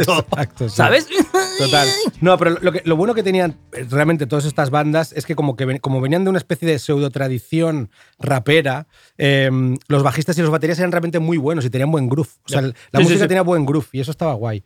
Eh, vale, vengo a hablarte de dos actores. Pues uno es Brandon Lee, eh, historia que vamos a reexplicar porque casi todo el mundo la conoce. Y el otro es Anton Yelchin, que te hablé de él el otro día, porque es un actor que me molaba bastante eh, y que, que prometía mogollón y murió realmente de una forma bastante mierdosa muy joven. Eh, Brandon Lee. ¿Qué decir de él? Es el actor del mítico Bruce Lee y durante el rodaje de la película El Cuervo. Eh, Que yo eh, fui a ver de estreno. Ah, sí. Sí, la, sí, sí, la de. En Sitges, sí, sí. Cuando, o sea, que en teoría la acabaron sin él, Sí. no, no recuerdo la Sí, algo, sucedió algo así. Algo sí, así sí. muy heavy, que ya había pasado con Operación Dragón, creo que era, o una Exacto. peli del viejo, que era un, un asiático que no se quitaba las gafas de sol Nunca, durante todo el rodaje. Y ni, ni- solo le veías la Exacto, nuca. La nuca. heavy, Nunca y tío. Gafunis. sí. Hostia, es fuerte, es fuerte realmente que palmes también en medio de un rodaje como tu viejo. Es bastante bestia. Y en este caso no hay, no hay mucho que explicar. Es lo mismo que le pasó a, a hace poco al, al actor este, ¿cómo se llamaba? El, um, no, no te voy a decir el nombre. Y es que alguien no había eh, manipulado las balas reales de una pistola y cuando le, cuando le dispararon no, no eran de fogueo, sino que eran reales y murió al instante eh, en, medio del, en medio del rodaje, en Vaya. medio del set. Fuerte. Sí, bastante mierda, la verdad. Eh, y además en un, en un momento, ¿no? Como de bastante despegue de la carrera, ¿no? Mm. O sea que pintaba bien, el cuervo es peli de culto. Anton, Yelch- Anton Yelchin. Hablamos de un actor joven, muy joven, ruso-americano, que yo descubrí en la peli del Castor, que Mm. es esta, esta peli de Judy Foster y Mel Gibson, en que el, el que Mel tengo Gibson- apuntada, tengo apuntada Sí, en la mano. Te tío. apuntaste la mano. Sí, sí. To- to- muy teen también, ¿eh? Todo es muy cole hoy. sí. A- me- Apuntar en la mano. Apuntar en la mano. de- a rodar después de comer, Volver- sea, grabar. Y volver a comer todo, Todo por segunda vez. sí. Y mm, la peli está bastante guay. Mel Gibson es como un tío que, que realmente se rompe, se vuelve realmente turuleto y, y explica, habla todo a través de una marioneta de un castor que Gran tiene. en la idea, mano, sí. tío. Si, no, si no lo hubieran utilizado, me, me gustaría que fuera mía. Es tío. guay, ¿eh? Sí, Podría ser una muy idea. buena novela. Sí, sí. Igual está basada en una novela. Sí, ¿eh? sí. La, la cosa es que el hijo mayor estaba interpretado por Anton Ye- Yelchin, que es este actor que os comento, que se parece un montón a mi amigo Eloy, que le quiero mucho. Que Ya- no a Boris Yeltsin. No, exacto. No, pero está ahí en la. No es una cara muy de actor. Sí, total. Y ya había, hablado, ya había hablado de Lelo alguna vez cuando habíamos hablado de la Electric Light Orquesta, ya había hablado de Lelo en este podcast. Claro. Y ahora, y ahora también porque me recuerda un montón a este actor. Y, y el, tío había, el, el tío había interpretado en las, en las nuevas pelis de, las nueva, de la nueva saga de Star Trek, había interpretado a Pavel Chekhov, o sea que su, su- realmente su carrera iba para arriba. Eh, pero bueno, muy mierda, Kiko. Eh, unos amigos llegan a su casa y lo encuentran atra- atrapado. Es que no me hace gracia en realidad. Ya. Pero es heavy. Eh, Llegan sus colegas a casa en plan, hostia, tío, Bueno, cuéntamelo y vemos si me hace gracia. Exacto, sí. El tío lleva mogollón de tiempo sin contestar a los colegas. Los colegas van a su Kelly de Los Ángeles, que es, es- es suficientemente top como, como para ya tener un coche ganso y una Kelly guapa. Y, y lo encuentran entre el coche y el buzón muerto en medio, ¿vale? ¿Qué es lo, qué es lo que había pasado? El tío, por lo que entiendo, ¿eh? tenía como la- las informaciones cuentan que, que, mm, el tío tenía una casa grande con una bajada hacia la típica, igual, la típica verja de, de- de tal, que él tiene que abrir manualmente. Freno de Freno mano, mano mal, mal freno puesto. mano mal puesto. Y el tío se baja a la puerta y el coche en pendiente coge velocidad suficiente como para reventarlo contra la verja. Sí, sí. Es que no hace falta que coja mucho. Un Ya- coche pesa la hostia. Total, ¿eh? sí. Yo, es una de mis compulsiones lo del freno de mano. Ya, tío. Siempre lo subo, hasta lo subo tanto que luego yo, no lo puedo yo bajar. pongo la primera también. Sí, es que no lo puedo bajar. Que Es que mujer- siempre me imagino el coche yéndose Yo solo y también, da aplastando a mis miedo. hijos. A mí también me da mucho miedo eso. Y, y yo lo que hago es, es- esto no sé si lo hago porque alguien me lo dijo o, por, o porque Poner primera, yo, sí, sí. que es dejar la primera puesta, porque me da la sensación de que no va a ir para atrás. Claro, claro. Eh, pues así murió, tío, muy heavy, ¿eh, Pues tío? No sí. sé, dicen que luego se, se había llegado a hablar que, el, que la marca del, del Jeep que tenía podía ser que tuviera como un fallo en la caja de cambios, que era como mm, en, en- la- en toda la- en todos los coches, digamos, de, esa, mm, de esa ristra, ¿no? Pero, pero en cualquier caso fue una puta mierda. Me, me acordé de, me acordé del personaje justamente de la mujer de Mel Gibson en Señales. Aquella peli, ¿te acuerdas? Que él, él era Sí. un cura y la mujer estaba entre un Es coche verdad. y un árbol. Es verdad, sí, sí. sí y era sí. si le separamos el coche, muere. ¿Te acuerdas? Era, un, era momento bastante dramático. Entonces él la, la mantenía viva estar enclaustrada contra el árbol, tío. Muy heavy, muy loco, tío. Eh, vale. Pues vamos a por ello, ¿no? Bra- Sí, Bran- eh, el, pobre, el pobre Brandon Lee, pues. eh, es que es heavy, ¿qué podría el pobre ser? Brandon Lee. No sé qué decir, ¿eh? mm, Chapuza, ¿no? Chapuza, sin Ah, duda. Chapuza, correcto, muy bien. ¿Cuál es el 13 este ya? Sí. Brandon Lee Chapuza. Y hacerse el guay no. Yo creo que es solo eh, chapuza en realidad, Chapuza, ¿no? sí, chapuza. Y papanatismo ajeno, ¿no? Ah, papanatismo buena. ajeno, sí, Mm. sí. Sí, y en el caso de Yeltsin, ¿podría ser Epic Fail? En el caso- ¿Estaríamos hablando del primer Epic Fail? Yo sí, yo creo que sí. Es un yo epic creo que fail sí. de la hostia. Es, un- es un bastante epic es fail. muy mala suerte también. Sí, ¿eh? Sí, sí, Epic Fail. Y ya está. y, eh, bueno, un poco factor, Y bueno, factor bizarro, correcto. Sí, factor bizarro. Sí, es verdad, sí. Muy buena, sí, señor. Factor bizarro. Venga. Exacto. Vale. em, y en cuanto a los míos siguientes, ¿vale? Tú tienes, la canción ya la has puesto, ¿no? Sí. Eh, os voy a hablar de León Tolstoy, ¿vale? El, Vale. el- Tolstoy, el bien. el es- el escritor, ¿vale? Todo el mundo lo conoce, el señor de la barba ese. Eh, era un pavo que siempre aparece vestido granjero, pero vivía una vida aristocrática al final, porque era, era el Mick Jagger de las letras rusas. Y mm, estaba hasta las menjinges de su señora y la abandonó después de 48 años de estar con ella, ¿vale? Un día se levantó. A mí me hace gracia, se levantó durante la noche. O sea, rollo, yo no puedo más. Hostia. La oyó roncar. Hostia. ¿sabes? También podía haber pasado con una mujer, ¿no? Que Me te levantas un día, tío. oyes rechinar los, los molares a tu, a tu pareja y dices, no soporto más. Hostia, No me voy. encanta. Hay un, hay voy un- en gallumbos. Pero No hay, voy, o no sea, puedo hay un, hay un capítulo de Big Bang Theory que Sheldon y Amy están como separados porque ella está en Filadelfia, no sé qué, y tiene, él tiene como un ayudante que en teoría le tira la caña, pero claro, él con su Asperger es incapaz de detectarlo. Todo el mundo se lo dice y él no se lo cree. La tía le da un beso en la boca y se levanta Sheldon y empieza a caminar hasta el aeropuerto, o sea, y sin decir, sin cambiarse Es la verdad, me ropa. acuerdo, me acuerdo. sí, y es sí, magnífico sí. porque Y coge un taxi, un taxi y todo, tal, en el avión se ríe viendo Bob Esponja hasta que llega a casa de Amy y le lo- pide matrimonio. Y le pide matrimonio, sí. Sí, es muy guay. sí, pues genial, me he imaginado genial. eso, ¿eh? Tolstoy hizo exactamente lo mismo. Exacto. Y dice, ya no puede más del rechinar de molares ajeno, ¿vale? me voy. Abandona la vida mundana para pasar los últimos años de su vida en soledad y paz, eso dijo él. Pero justo cuando sube en el tren se empieza a encontrar un poco indispuesto. Uy, uy, uy, uy, uy. La dispepsia o lo que fuera, eh, o algún rollo péptico o lo que sea, o lo que sea, o achaque de, de- era bastante viejo ya. Se apea en una estación que se llama Astapovo, que eso ya no te da mucha, o sea, que no era una gran urbe, no era una conurbación urbana superpoblada. Es tan famoso. Allí, claro, se apea allí, se encuentra mal y no tiene dónde caer muerto. Es tan famoso que el jefe de la estación le da las llaves de su queo. Claro, es como si Wow. Mick Jagger llegara Claro, a. claro, dices, ves a mi casa. Llegara a Puchardá, ¿sabes? La peña le dirá, no, quédate en mi- Tienes, tienes que cagar, vete a Miquel. que- que- Quédate en mi casa, por supuesto. Y esto es a mí me hace descojonar de risa porque después de decirle a todo el mundo, abandono mi vida mundana, tal y cual, ya no puedo más, quiero, quiero tal, vivir la vida en soledad, en paz, se va a la casa del, de estación y, se levanta por la mañana igual que en la vida de Brian. La casa rodeada de fans, rodeada de fans. eh, equipos de televisión, Pate News, mogollón de periodistas, todos aporreando, todos aporreando a los balcones. Y claro, o sea, la última voluntad de Tolstoy, que era morir en soledad, eh, se convierte en precisamente lo Wow. contrario. Y eso sí que es una gran muerte de mierda. Este señor solo quería una cosa: Totalmente. que le dejaran En en puto puto, paz. paz. de una vez Hostia, y sí, ¿eh? cascar. Y eso no, no pudo ser. Lo único que hizo, o sea, no bien, pero lo, lo único que hizo en concordancia con sus deseos fue que les dijo a sus colegas que entre todo el mundo menos mi señora. Te lo juro. Hostia, Dijo, claro. vale, vale, pues está toda la peña aquí, vale, pues que vayan pasando. Pero, pero mi Pero ya señora no, ni de que me culo. de noche. que ni de culo. Wow. Y al final, el 20 de noviembre de 1910, con ayuda de morfina y alcanfor, entra en el sueño de los justos. Y ahí al final de todo sí que los colegas dejan entrar a la mujer. Que la mujer Wow. llega a ver a- Al último, el último suspiro de Tolstoy. ¿Vale? Ese por un lado. Y luego está Yukio Mishima, ¿vale? Y el escritor japonés, que a mí es un tío. Ahí hay gente que parece una cosa que se llama eh, humorismo inconsciente. Que hay gente que hace reír, pero porque son gilipollas, no porque tengan gracia, ¿vale? Es porque todo lo que haces es ridículo. Todo lo que haces es ridículo, pero tú. Es como con los serial killers, lo hemos dicho mil veces. O sea, es tu concepción de tu grandeza lo que te hace risible, no cualquier otra cosa. totalmente. Tú te estás tan flipado y estás declamando sobre tu propia sobre tu propio lugar en el mundo y en realidad eres un eh, eres un chiquilicuatre Eres insignificante. un, un chiquilicuatre pedorrero eh, que ha hecho cuatro poemas mal hilvanados o sea que no hay para tanto vale Eh. y Yuki Mishima es un tío muy muy ridículo solo por lo pedante y pomposo que era aparte era muy machirulo y aparte era mega facha o sea lo tenía todo Todo mal. entonces, su epic fail, esto sí que es un epic fail súper ganso, ¿eh?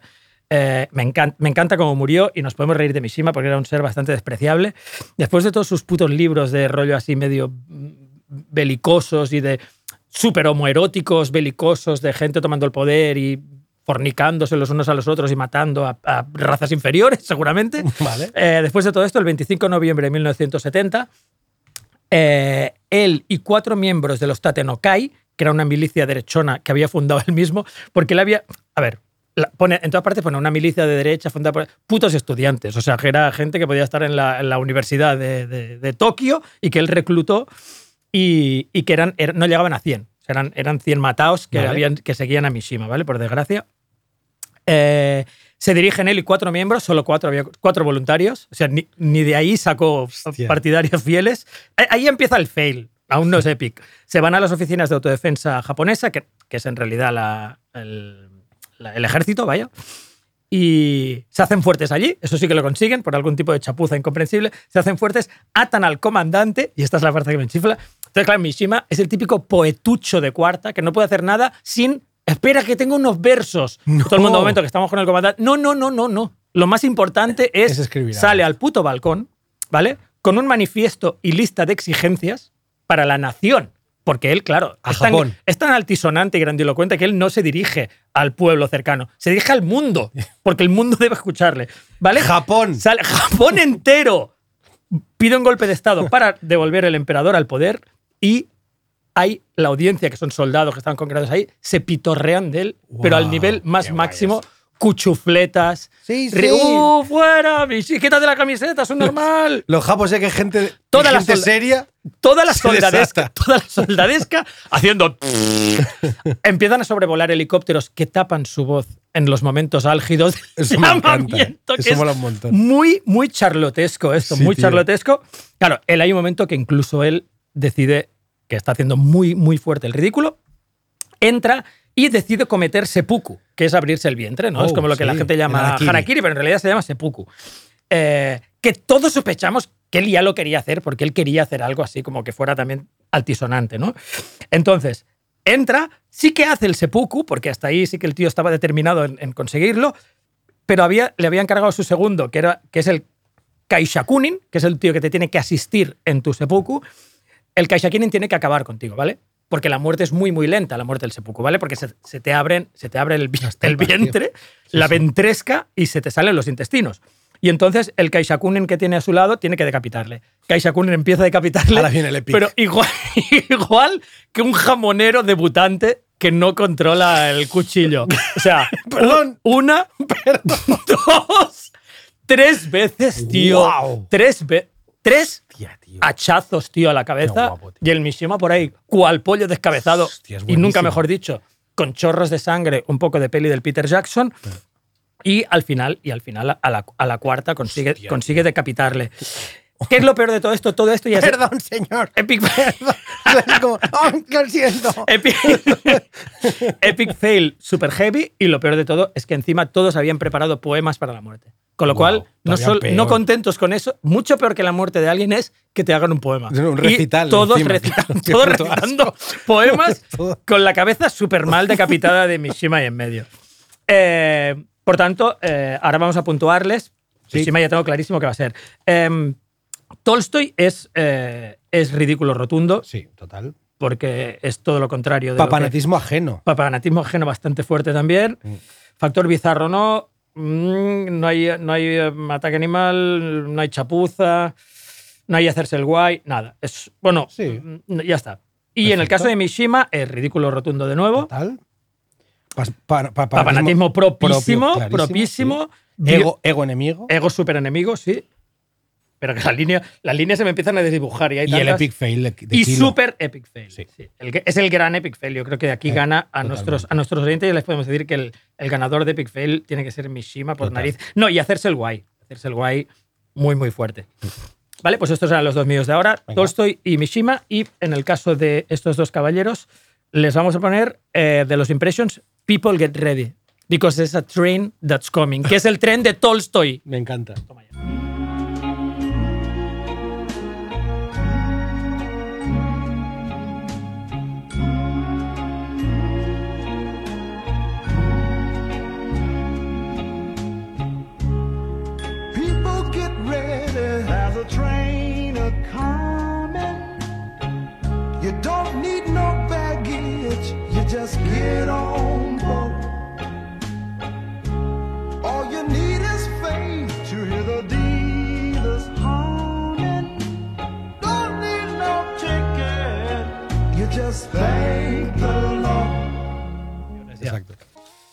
Nos acaban de informar que llevamos ya un buen rato Sí, hablando lleváis un y buen por rato eso las ahora escucharéis solo dos segundos de esa canción. People. Vale, ya Venga, está. otro tema. sí. Porque las palabras, desde luego, no las vamos a, Correcto. no se las vamos a censurar. Sí, mira, de hecho le voy a pedir a Rick Rob que nos tire directamente mi tema de Deftones Sí. y vamos por faena, va.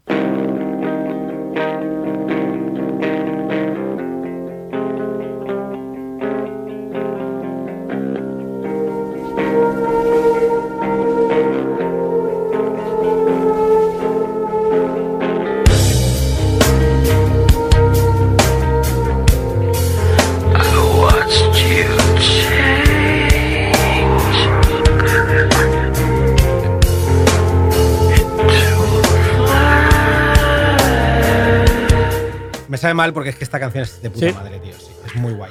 Eh, a- o sea, a, a mis amigos de la pecera, tío, eh, si me equivoco, me, da- me dan el ok claramente. Pero estaríamos hablando Pero seguramente. ¿cuántos fans de Deftones hay aquí, tío? Es o que sea, fans es- encubiertos de Deftones. Estamos hablando quizá del único grupo transversalmente respetado y sin fisuras del nu metal. A ni- no a nivel como de, de banda, en plan, que realmente es muy guay. Para- o sea, fa- hablamos de unos chicanos, fans de The Cure, em, que, que- que empezaron a, a principios de los 90 a tocar y realmente llegan, al- llegan a, a lo más alto en los 2000 con el White Pony, que es un discazo de puta madre. Yo me he apuntado como en la mini, en la mini info de cada, de cada canción, he, he puesto los que podrían venir al Primavera Sound. O sea, es el típico grupo que podrías colar en el primavera y, y no. Lo y no- dejas y caer, no ¿eh? Dejas cantarían, caer. sí. Yo creo que sí. Que es el típico grupo que el primavera cuela de vez en cuando, ¿no? En, en, en los carteles. Vale, eh, Change in the House of Flies de Deftones para hablarte de Jean-Baptiste Lully y de Isadora Duncan, ¿vale? Jean-Baptiste Lully, nacido en 1632, es un compositor, instrumentista y bailarín. Es que me encanta, o sea, este rollo multiépico me encanta. Eh, y bailarín franco-italiano ligado a la figura y reinado de Luis XIV. Es el iniciador de la ópera en Francia y creador de la tragedia lírica, forma genuina que reúne el sentido estético francés con el ballet. ¿Qué lo mato? Te preguntarás. ¿No el ballet? Exacto. No, no. No, mi, mi propuesta sería ballet. No. Siempre. Pues murió eh, por, por gangrena, Wow. ¿vale? De una herida en el pie. ¿Sabes cómo se la hizo? Se clavó la puta batuta. mientras. ¿En serio? Te lo juro. Eh, se clavó la batuta en el pie mientras dirigía una orquesta. Pero con mucho énfasis. En directo. mucho énfasis, ¿no? Que he, he apuntado en el guion, he puesto, no es muerto en stage, pero casi. Pero casi. Y aparte, muy flipado de lo suyo, ¿no? muy muy flipado de lo Se suyo. clavó la porque- batuta en el pie, se encangrenó. Momento, ¿era una batuta o una pértiga? Porque No ¿cómo te clavas una batuta Sí, en la no sé con qué dirigía el cabrón, sí. Ya. Me Con un encanta. sable, ya. Muy fuerte, ¿eh? Y Isadora Duncan, eh, que es una bailarina y coreógrafa americana que na- nació en Frisco en 1877. Eh, el, otro día, el otro día estuve hablando con Charas y que, que ella había dicho a alguien, a alguien americano, le había dicho Frisco y el americano en cuestión le dijo, "Mm, solo lo dices tú. O sea, nadie dice Frisco del desde, Desde el el 73. claro. Solo dices tú y varias canciones de Grateful Dead. Exacto. Entonces yo me he puesto Frisco para joder. Para joder, sí. Sí. Ahora la gente dice San Fran, que es mucho Fran, más asqueroso mucho. que Frisco. Eh, pues bueno, na- nace en San Francisco en 1877 y es considerada por, por mucha gente como la creadora de la danza moderna, ¿vale? No sabemos si agradecérselo o, o, Yo no tengo opinión aquí. o punificar. a, o a mi hija le, le mola demasiado toda esa mierda como para, Vale, vale. como para que meter- algún día recupere claro, algo claro, un- mal. Claro, Sí. claro, un capítulo. Lo Yo ahí soy, ahí soy un- una pared de, Sí, sí. de frontón y lo que tú me tiras reboto y ya no, está, ni nada, reacciono. ninguna frase. Tío. Que tu eh, hija me llame a mí por eso. Habla con el tío, habla con el tío Kiko. Eh, se sube a un coche en Niza en 1927. Ujú. Es que es muy heavy. Esto a mí me acojona bastante. ¿eh? ¿Sabes cómo se despide? Ah, no, perdón. O sea, no, me he equivocado con otra frase. No, o sea, voy a citar textualmente, perdona, la noticia del New York Times. O sea, Vale. te- te- iba a hacer tonterías, pero te, lo- te lo leo, ¿eh? literal. Ujú. El automóvil, que es bastante heavy como escribían en el, en el 1927. El automóvil iba a toda velocidad cuando la estola de fuerte seda que ceñía el cuello de Isadora Duncan empezó a enrollarse alrededor de la rueda, arrastrando a la señora Duncan con una fuerza terrible, lo que provocó que saliese despedida por un costado del vehículo y Sí. se, preci- se precipitase Sí. sobre la calzada de adoquines. Así fue arrastrada varias decenas de metros antes de que el conductor, alertado por los gritos, que esto es guay, ¿eh? Conductor, que oigo, ¿no? Alertado por los gritos, consiguiese detener el automóvil. Se obtuvo auxilio médico, pero se constató que Isadora Duncan ya había fallecido por estrangulamiento y que sucedió de forma casi instantánea. O sea, seguramente cuando la estuvieran arrastrando ya, ya era, Ya una, había ya era una ya lata. se le había roto Era la lata, la de lata de- recién casados. Just married. Sí, pero muy me acojona un montón eso, tío. Ya. Yo, yo no sé si una vez, es que yo creo que había leído algo así, de una chica que había ido a unos cars de estos como de jiji jaja, y también llevaba como un- una Una bufanda. estola. Una- Sí. En este caso, una bufanda, no sé qué, al cuello, y se había muerto, tío. Ahogada. Mm. Aún te diría algo más. No, no- no podría buscar ahora la hemeroteca Psycho, Pop y Muerte, pero para mí que lo mencionamos en algún sitio. ¿Sí? Me suena mucho lo de Isadora Duncan. Ah, sí. puede ser, Lo dijimos en algún lugar ser. porque me suena muchísimo. Muy heavy, tío.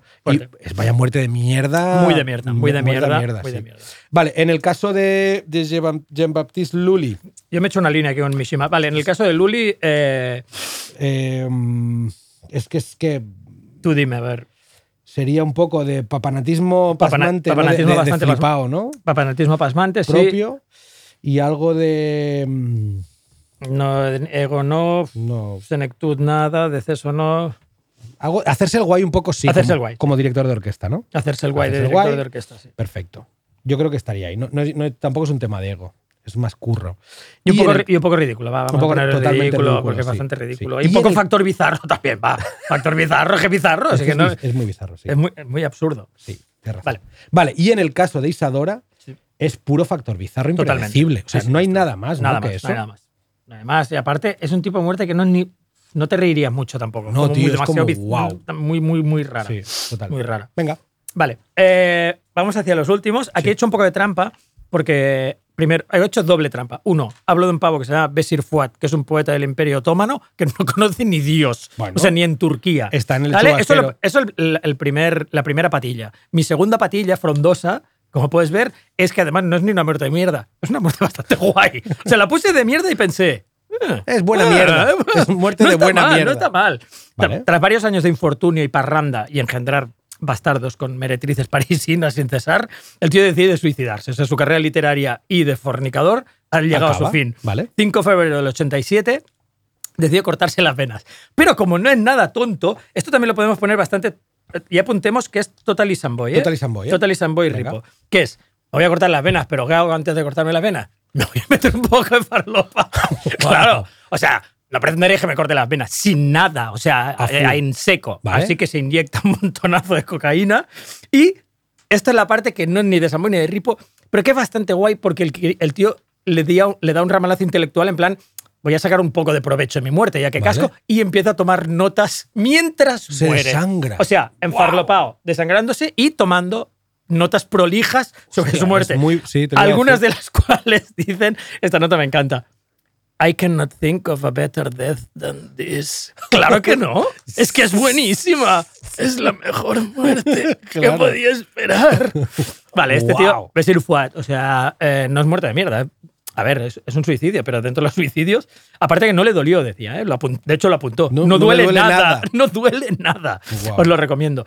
Y luego Sherwood Anderson, que es un escritor que es muy guay, eh, eh, se murió en un crucero en 1941 con su mujer y se murió de peritonitis, ¿vale? Hasta ahí, Vale. sencillo, hemos hablado antes de peritonitis, tal, cosas que te puedan pasar. ¿Qué fue lo que le provocó la peritonitis? Esta es la parte de muy, muy, muy risible y de muerte de mierda. Se había tragado un palillo Uh. con la aceitunengue del martini. ¡Wow! La, tal era su gula o sed alcohólica que se bebió el martini ¿Con con, el palillo palillaco incluido? y el palillo le hincó- se le hincó en el colon y murió. Murió, tío. Murió cuando Hostia, tomaron, tío. como sí, cuando fondearon, muri- había muerto ya. Por tanto, a, a Besir Fuad no tenemos nada, no tenemos ridículo ni nada. Tenemos ripo, ripo total, ripo, Ripo, ripo, sí, ripo total. total y adicción. Asombrosa, Ya, es verdad, es verdad, asombrosa sí, adicción. Muy asombrosa, sí. Vale, muy bien. Y en el otro caso sería ¿qué? Y en el caso, y en el caso de Sherwood Anderson, eh, factor bastante bizarro, ¿vale? ¿Y algo de adicción también? ¿Un poco de gula también? Pero no un, poquillo, adicción, un no. poquillo de gula, sí. Y, eh, y ya está. Un poco Sí. de gula, sí, sí. Venga, súper. Ya está. Vale. Bueno, y estropicio, estropicio ¿no? no sé, esto- un, poco, un poco chapuza chocante. O sea, quita el, pal- quita el, pa- quita el puto Te palillo lo compro, antes, sí, me parece bien. Quita el palillo antes de, de- Venga, de dale. ponerte a comer. ¿Vale? Sí. Y estos eran mis dos. Em, solo puedo poner una canción, voy a poner dos segundos de una canción de Curtis Mayfield que se llama Nothing on Me, Cocaine Song.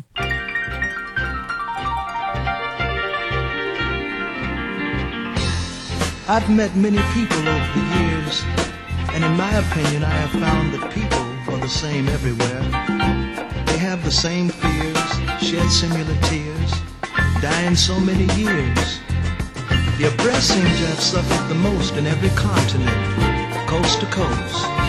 Now our lives are in the hands of the pusher man. We break it all down in hopes that you might understand how to protect yourself. Don't make no profit for the man. I'm so glad I've got my own. So glad that I can see. Maravilla, ¿eh? Luego dice la, la famosa expresión natural high. O sea, tengo un subidón natural, que es lo que siempre dicen los músicos afroamericanos. de- Total. Eh, vale, pues yo voy a ir. Voy a ir Esto a- se acerca al final. Yo voy a- a los por que habéis aguantado haciendo running o fregando todos los platos de, Sí, sí. de un hotel, Ya se acaba. Ya se acaba.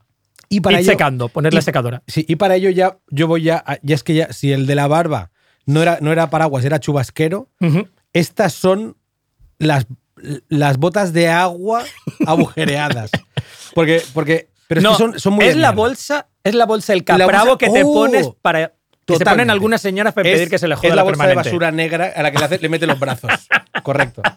Exacto. O que abres por la mitad. Sí. Sí. Y para ello, y para ello, os voy a poner eh, mi canción preferida de Papa Roach.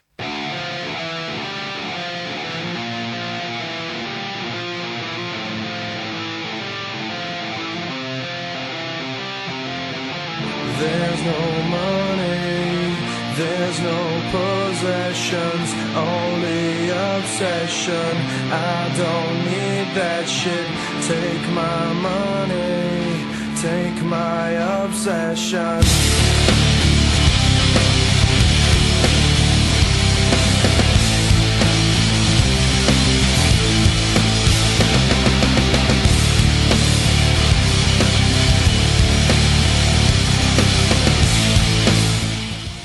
Eh, Papa Roach, tío. Es, Tío, nunca habías hecho tan feliz a la gente de la pecera. Ya, tío, porque Eres es- un tío que ha hecho feliz a mucha somos un peña poco, hoy, eh, tío. somos todos un poco dos milerillos, ¿no? Sí, Todos estamos ahí. Ya.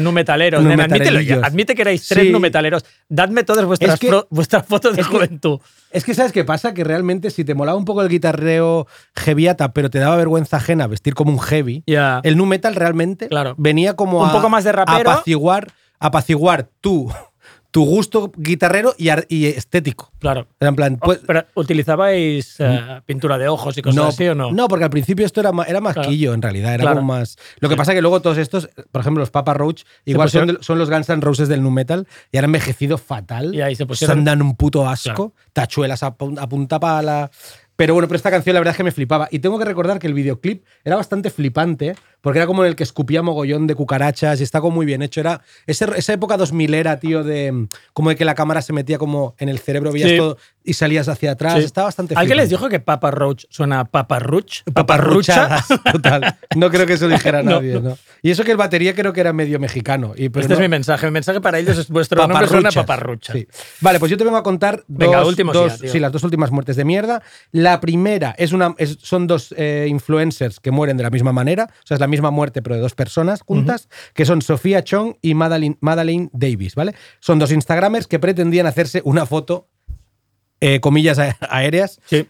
una foto diferente, Vaya. apareciendo una al borde, al borde de la cascada. Es que ya sabes lo que te voy a Lo contar. veo venir, lo veo venir. Al borde de la cascada Pineapple Mountain de Hong Kong y la otra en un precipicio australiano. O sea, es que si ves las fotos de la Sofía Cheung, esta, tío, todo eran como movidas muy locas de hacer el saludo ese al solo, sus mierdas de yoga en sitios en los que no hay que El hacer perro agazapado, cosas de estas. de- No tienes que hacer el árbol. Aquí no, aquí es no. que, o sea, ahí no, hay- ¿ves algún árbol? ¿A que no? Es un precipicio. pues no deberías hacer el árbol, ¿sabes?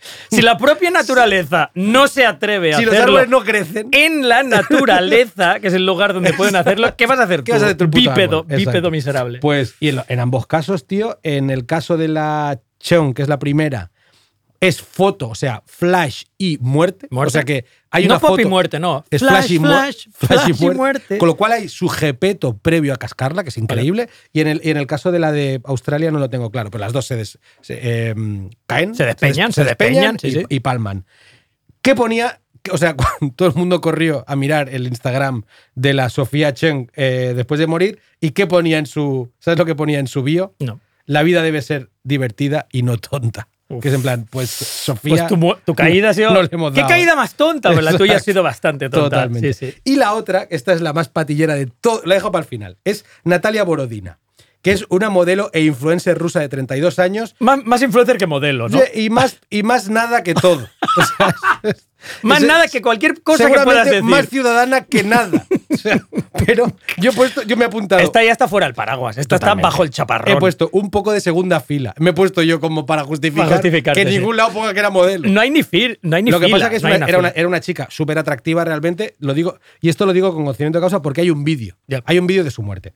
En este vídeo eh, se puede ver y es bastante grotesco, y lo que se ve es a la Natalia de copiloto en un coche, en topless, solo con la parte de baja de un bikini, eh, y la- mientras la persona que conduce la va grabando. Que, ¿vale? también, que también es peligroso Muy eso. peligroso todo. O sea, es que ya pinta mal.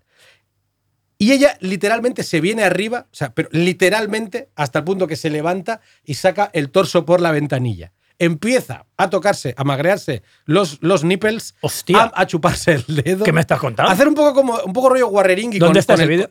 Está en mogollón, en mogollón de, de- No, no, el otro día fuimos a hacer el guion a Casa Benja y yo no quise ver el Exacto. vídeo. Hasta que aparece una farola, se pega con la farola y fallece al momento. Puta mierda. Es muy heavy, tío. Yo automáticamente eh, no muere al instante del golpe que se, de la hostia que se pega a la velocidad que irían y demás. Eh, la verdad es que saca, el- saca el cuerpo muy heavy. ¿Sabes lo típico de que cuando tú eras pequeño te Sí, sí, decían, sí, no, no treguis la mapa a la finestra? Pues ella sacó todo el cuerpo. Y yo he podido, no, no he podido no acordarme de una anécdota de volviendo del cine de Sardañola, antes de cruzar el, el puente de Sardañola a Ripollet, y mi colega Chusky, Mm. que pasaron unas chicas, y la verdad es que el, el- el- el tío hizo, hizo como em, de tripas corazón, se vino arriba, ligó, intentó Mm. ligar sin calcular que había una farola, tío.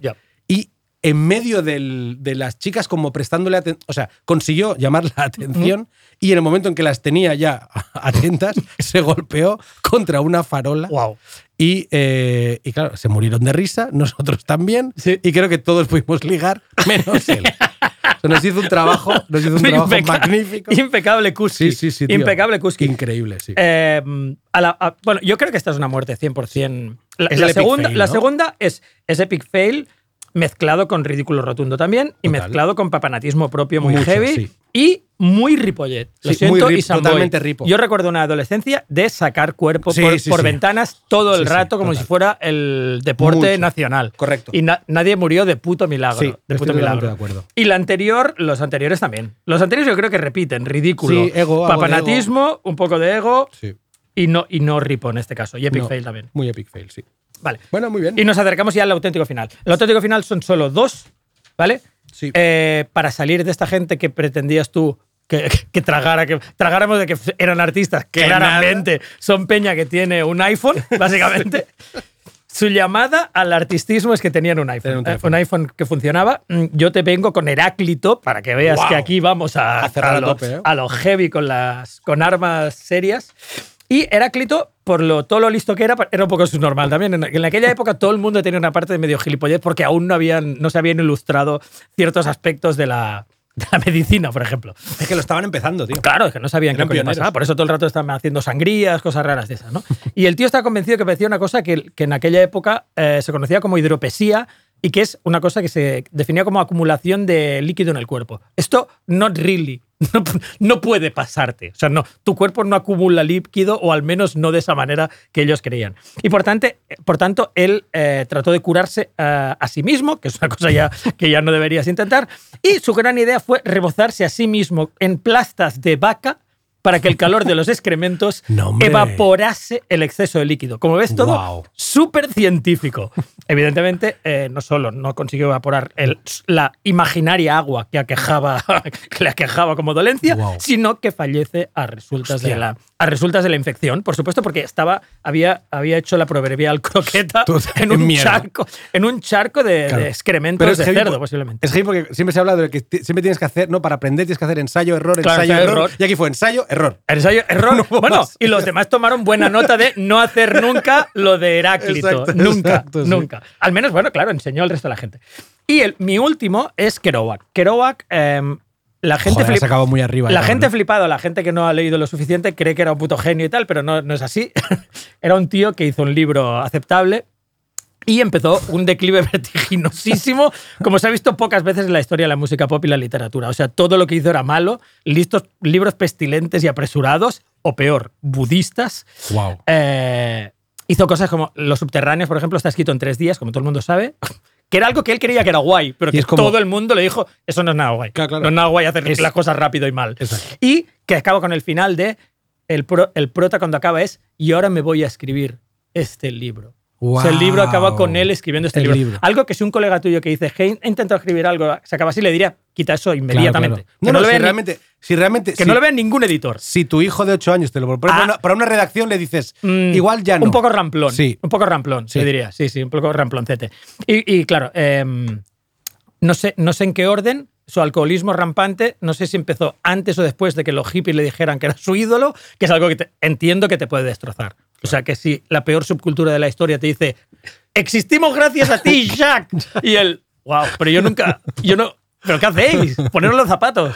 Eh, entonces él entró. Cálzate. Cazaros ya. Y por- yo nunca dije que no os ducharais. Hostia, ¿Habéis leído On the Road? Eh, On the Road tampoco está muy bien, la verdad. Em, y en los últimos años se muda a un rancho de Lowell con su madre y su tercera mujer. O sea, las dos cosas ya mal. La tercera mujer que ya ni la quería ni nada, se había divorciado dos veces. Hay un programa de televisión del 68 donde aparece completamente inconexo y que lleva varios días bebiendo y, y sale mamado y diciendo tonterías porque ya estaba acabadísimo. Y el, y el 20 de octubre del 69, a los 47 años, se pega otra parrandaca. Bueno, es que no eran ni parrandas. Era él destrozado con una garrafa. Lo que te iba a decir. Con una garrafa en el rancho de su madre, ¿sabes? y, y se pega varios días bebiendo y tal, y acaba, y se levanta un día, va directo a vomitar sangre, hemorragia esofagial, Wow. y tenía el hígado destrozado y evidentemente nada coagulaba y cascó, cascó allí. A los 47 años cascó, cascó Kerouac habiendo hecho lo contrario de una, De una de buena carrera. de una longeva carrera que sus amigos, que sus enemigos odiaran y les dio todo lo que sus amigos desearan, que era una, un- una muerte espectacular, espectacular y espectacularmente predecible y ridícula. Eh, y ese era mi último. Muy bien, Bueno, hemos acabado con un poco de. Ha sido un poco Muy pa- bien. paparruch. Papa- ha- paparruch, Ha, pero recu- ha recuperado muy bien. he, he ¿eh? recuperado las, Sí. las, las Instagramers y hemos acabado Venga, con pues- Kerouac y hemos aprovechado para meterle un par de Marcamos- puñales a su literatura. Ma- ¿Qué Que es nunca, querías? que nunca está de más. Solo marcamos, Marcamos y nos y nos vamos. Heráclito es el único que tiene una sola cosa. Bueno, tiene la dos. muerte por mierda. Muerte, muerte por mierda y ridículo rotundo. Vale. Y, eh, y Jack Kerouac tiene eh, una mezcla de medio deceso deliberado. Perdón, no es aquí. Deceso deliberado, Vale. asombrosa adicción Venga. y, eh, y ya está. Perfecto. Pues marcar, pues nosotros publicaremos una foto en nuestras redes con el ganador, con nuestro ganador, Con y, la- y que la gente que nos etiquete Exacto. con sus con su movida, Con sus movidas. propias. y eh, sí, lo recogeréis todo en redes. Y no- ¿Nos tiras un temita, Eh, Kiko? Sí, nos lo hemos pasado muy bien. Maravilla. Gracias, Benja, por, A ti.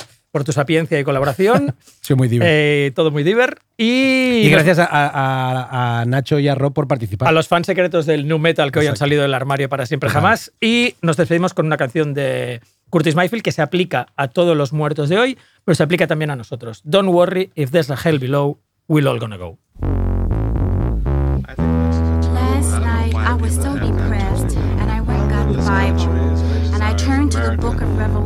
Revelation.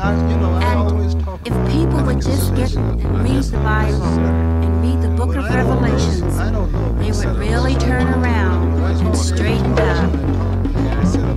This is all we need to do is just get the good book and read it, put it to everyday life. sisters, niggas,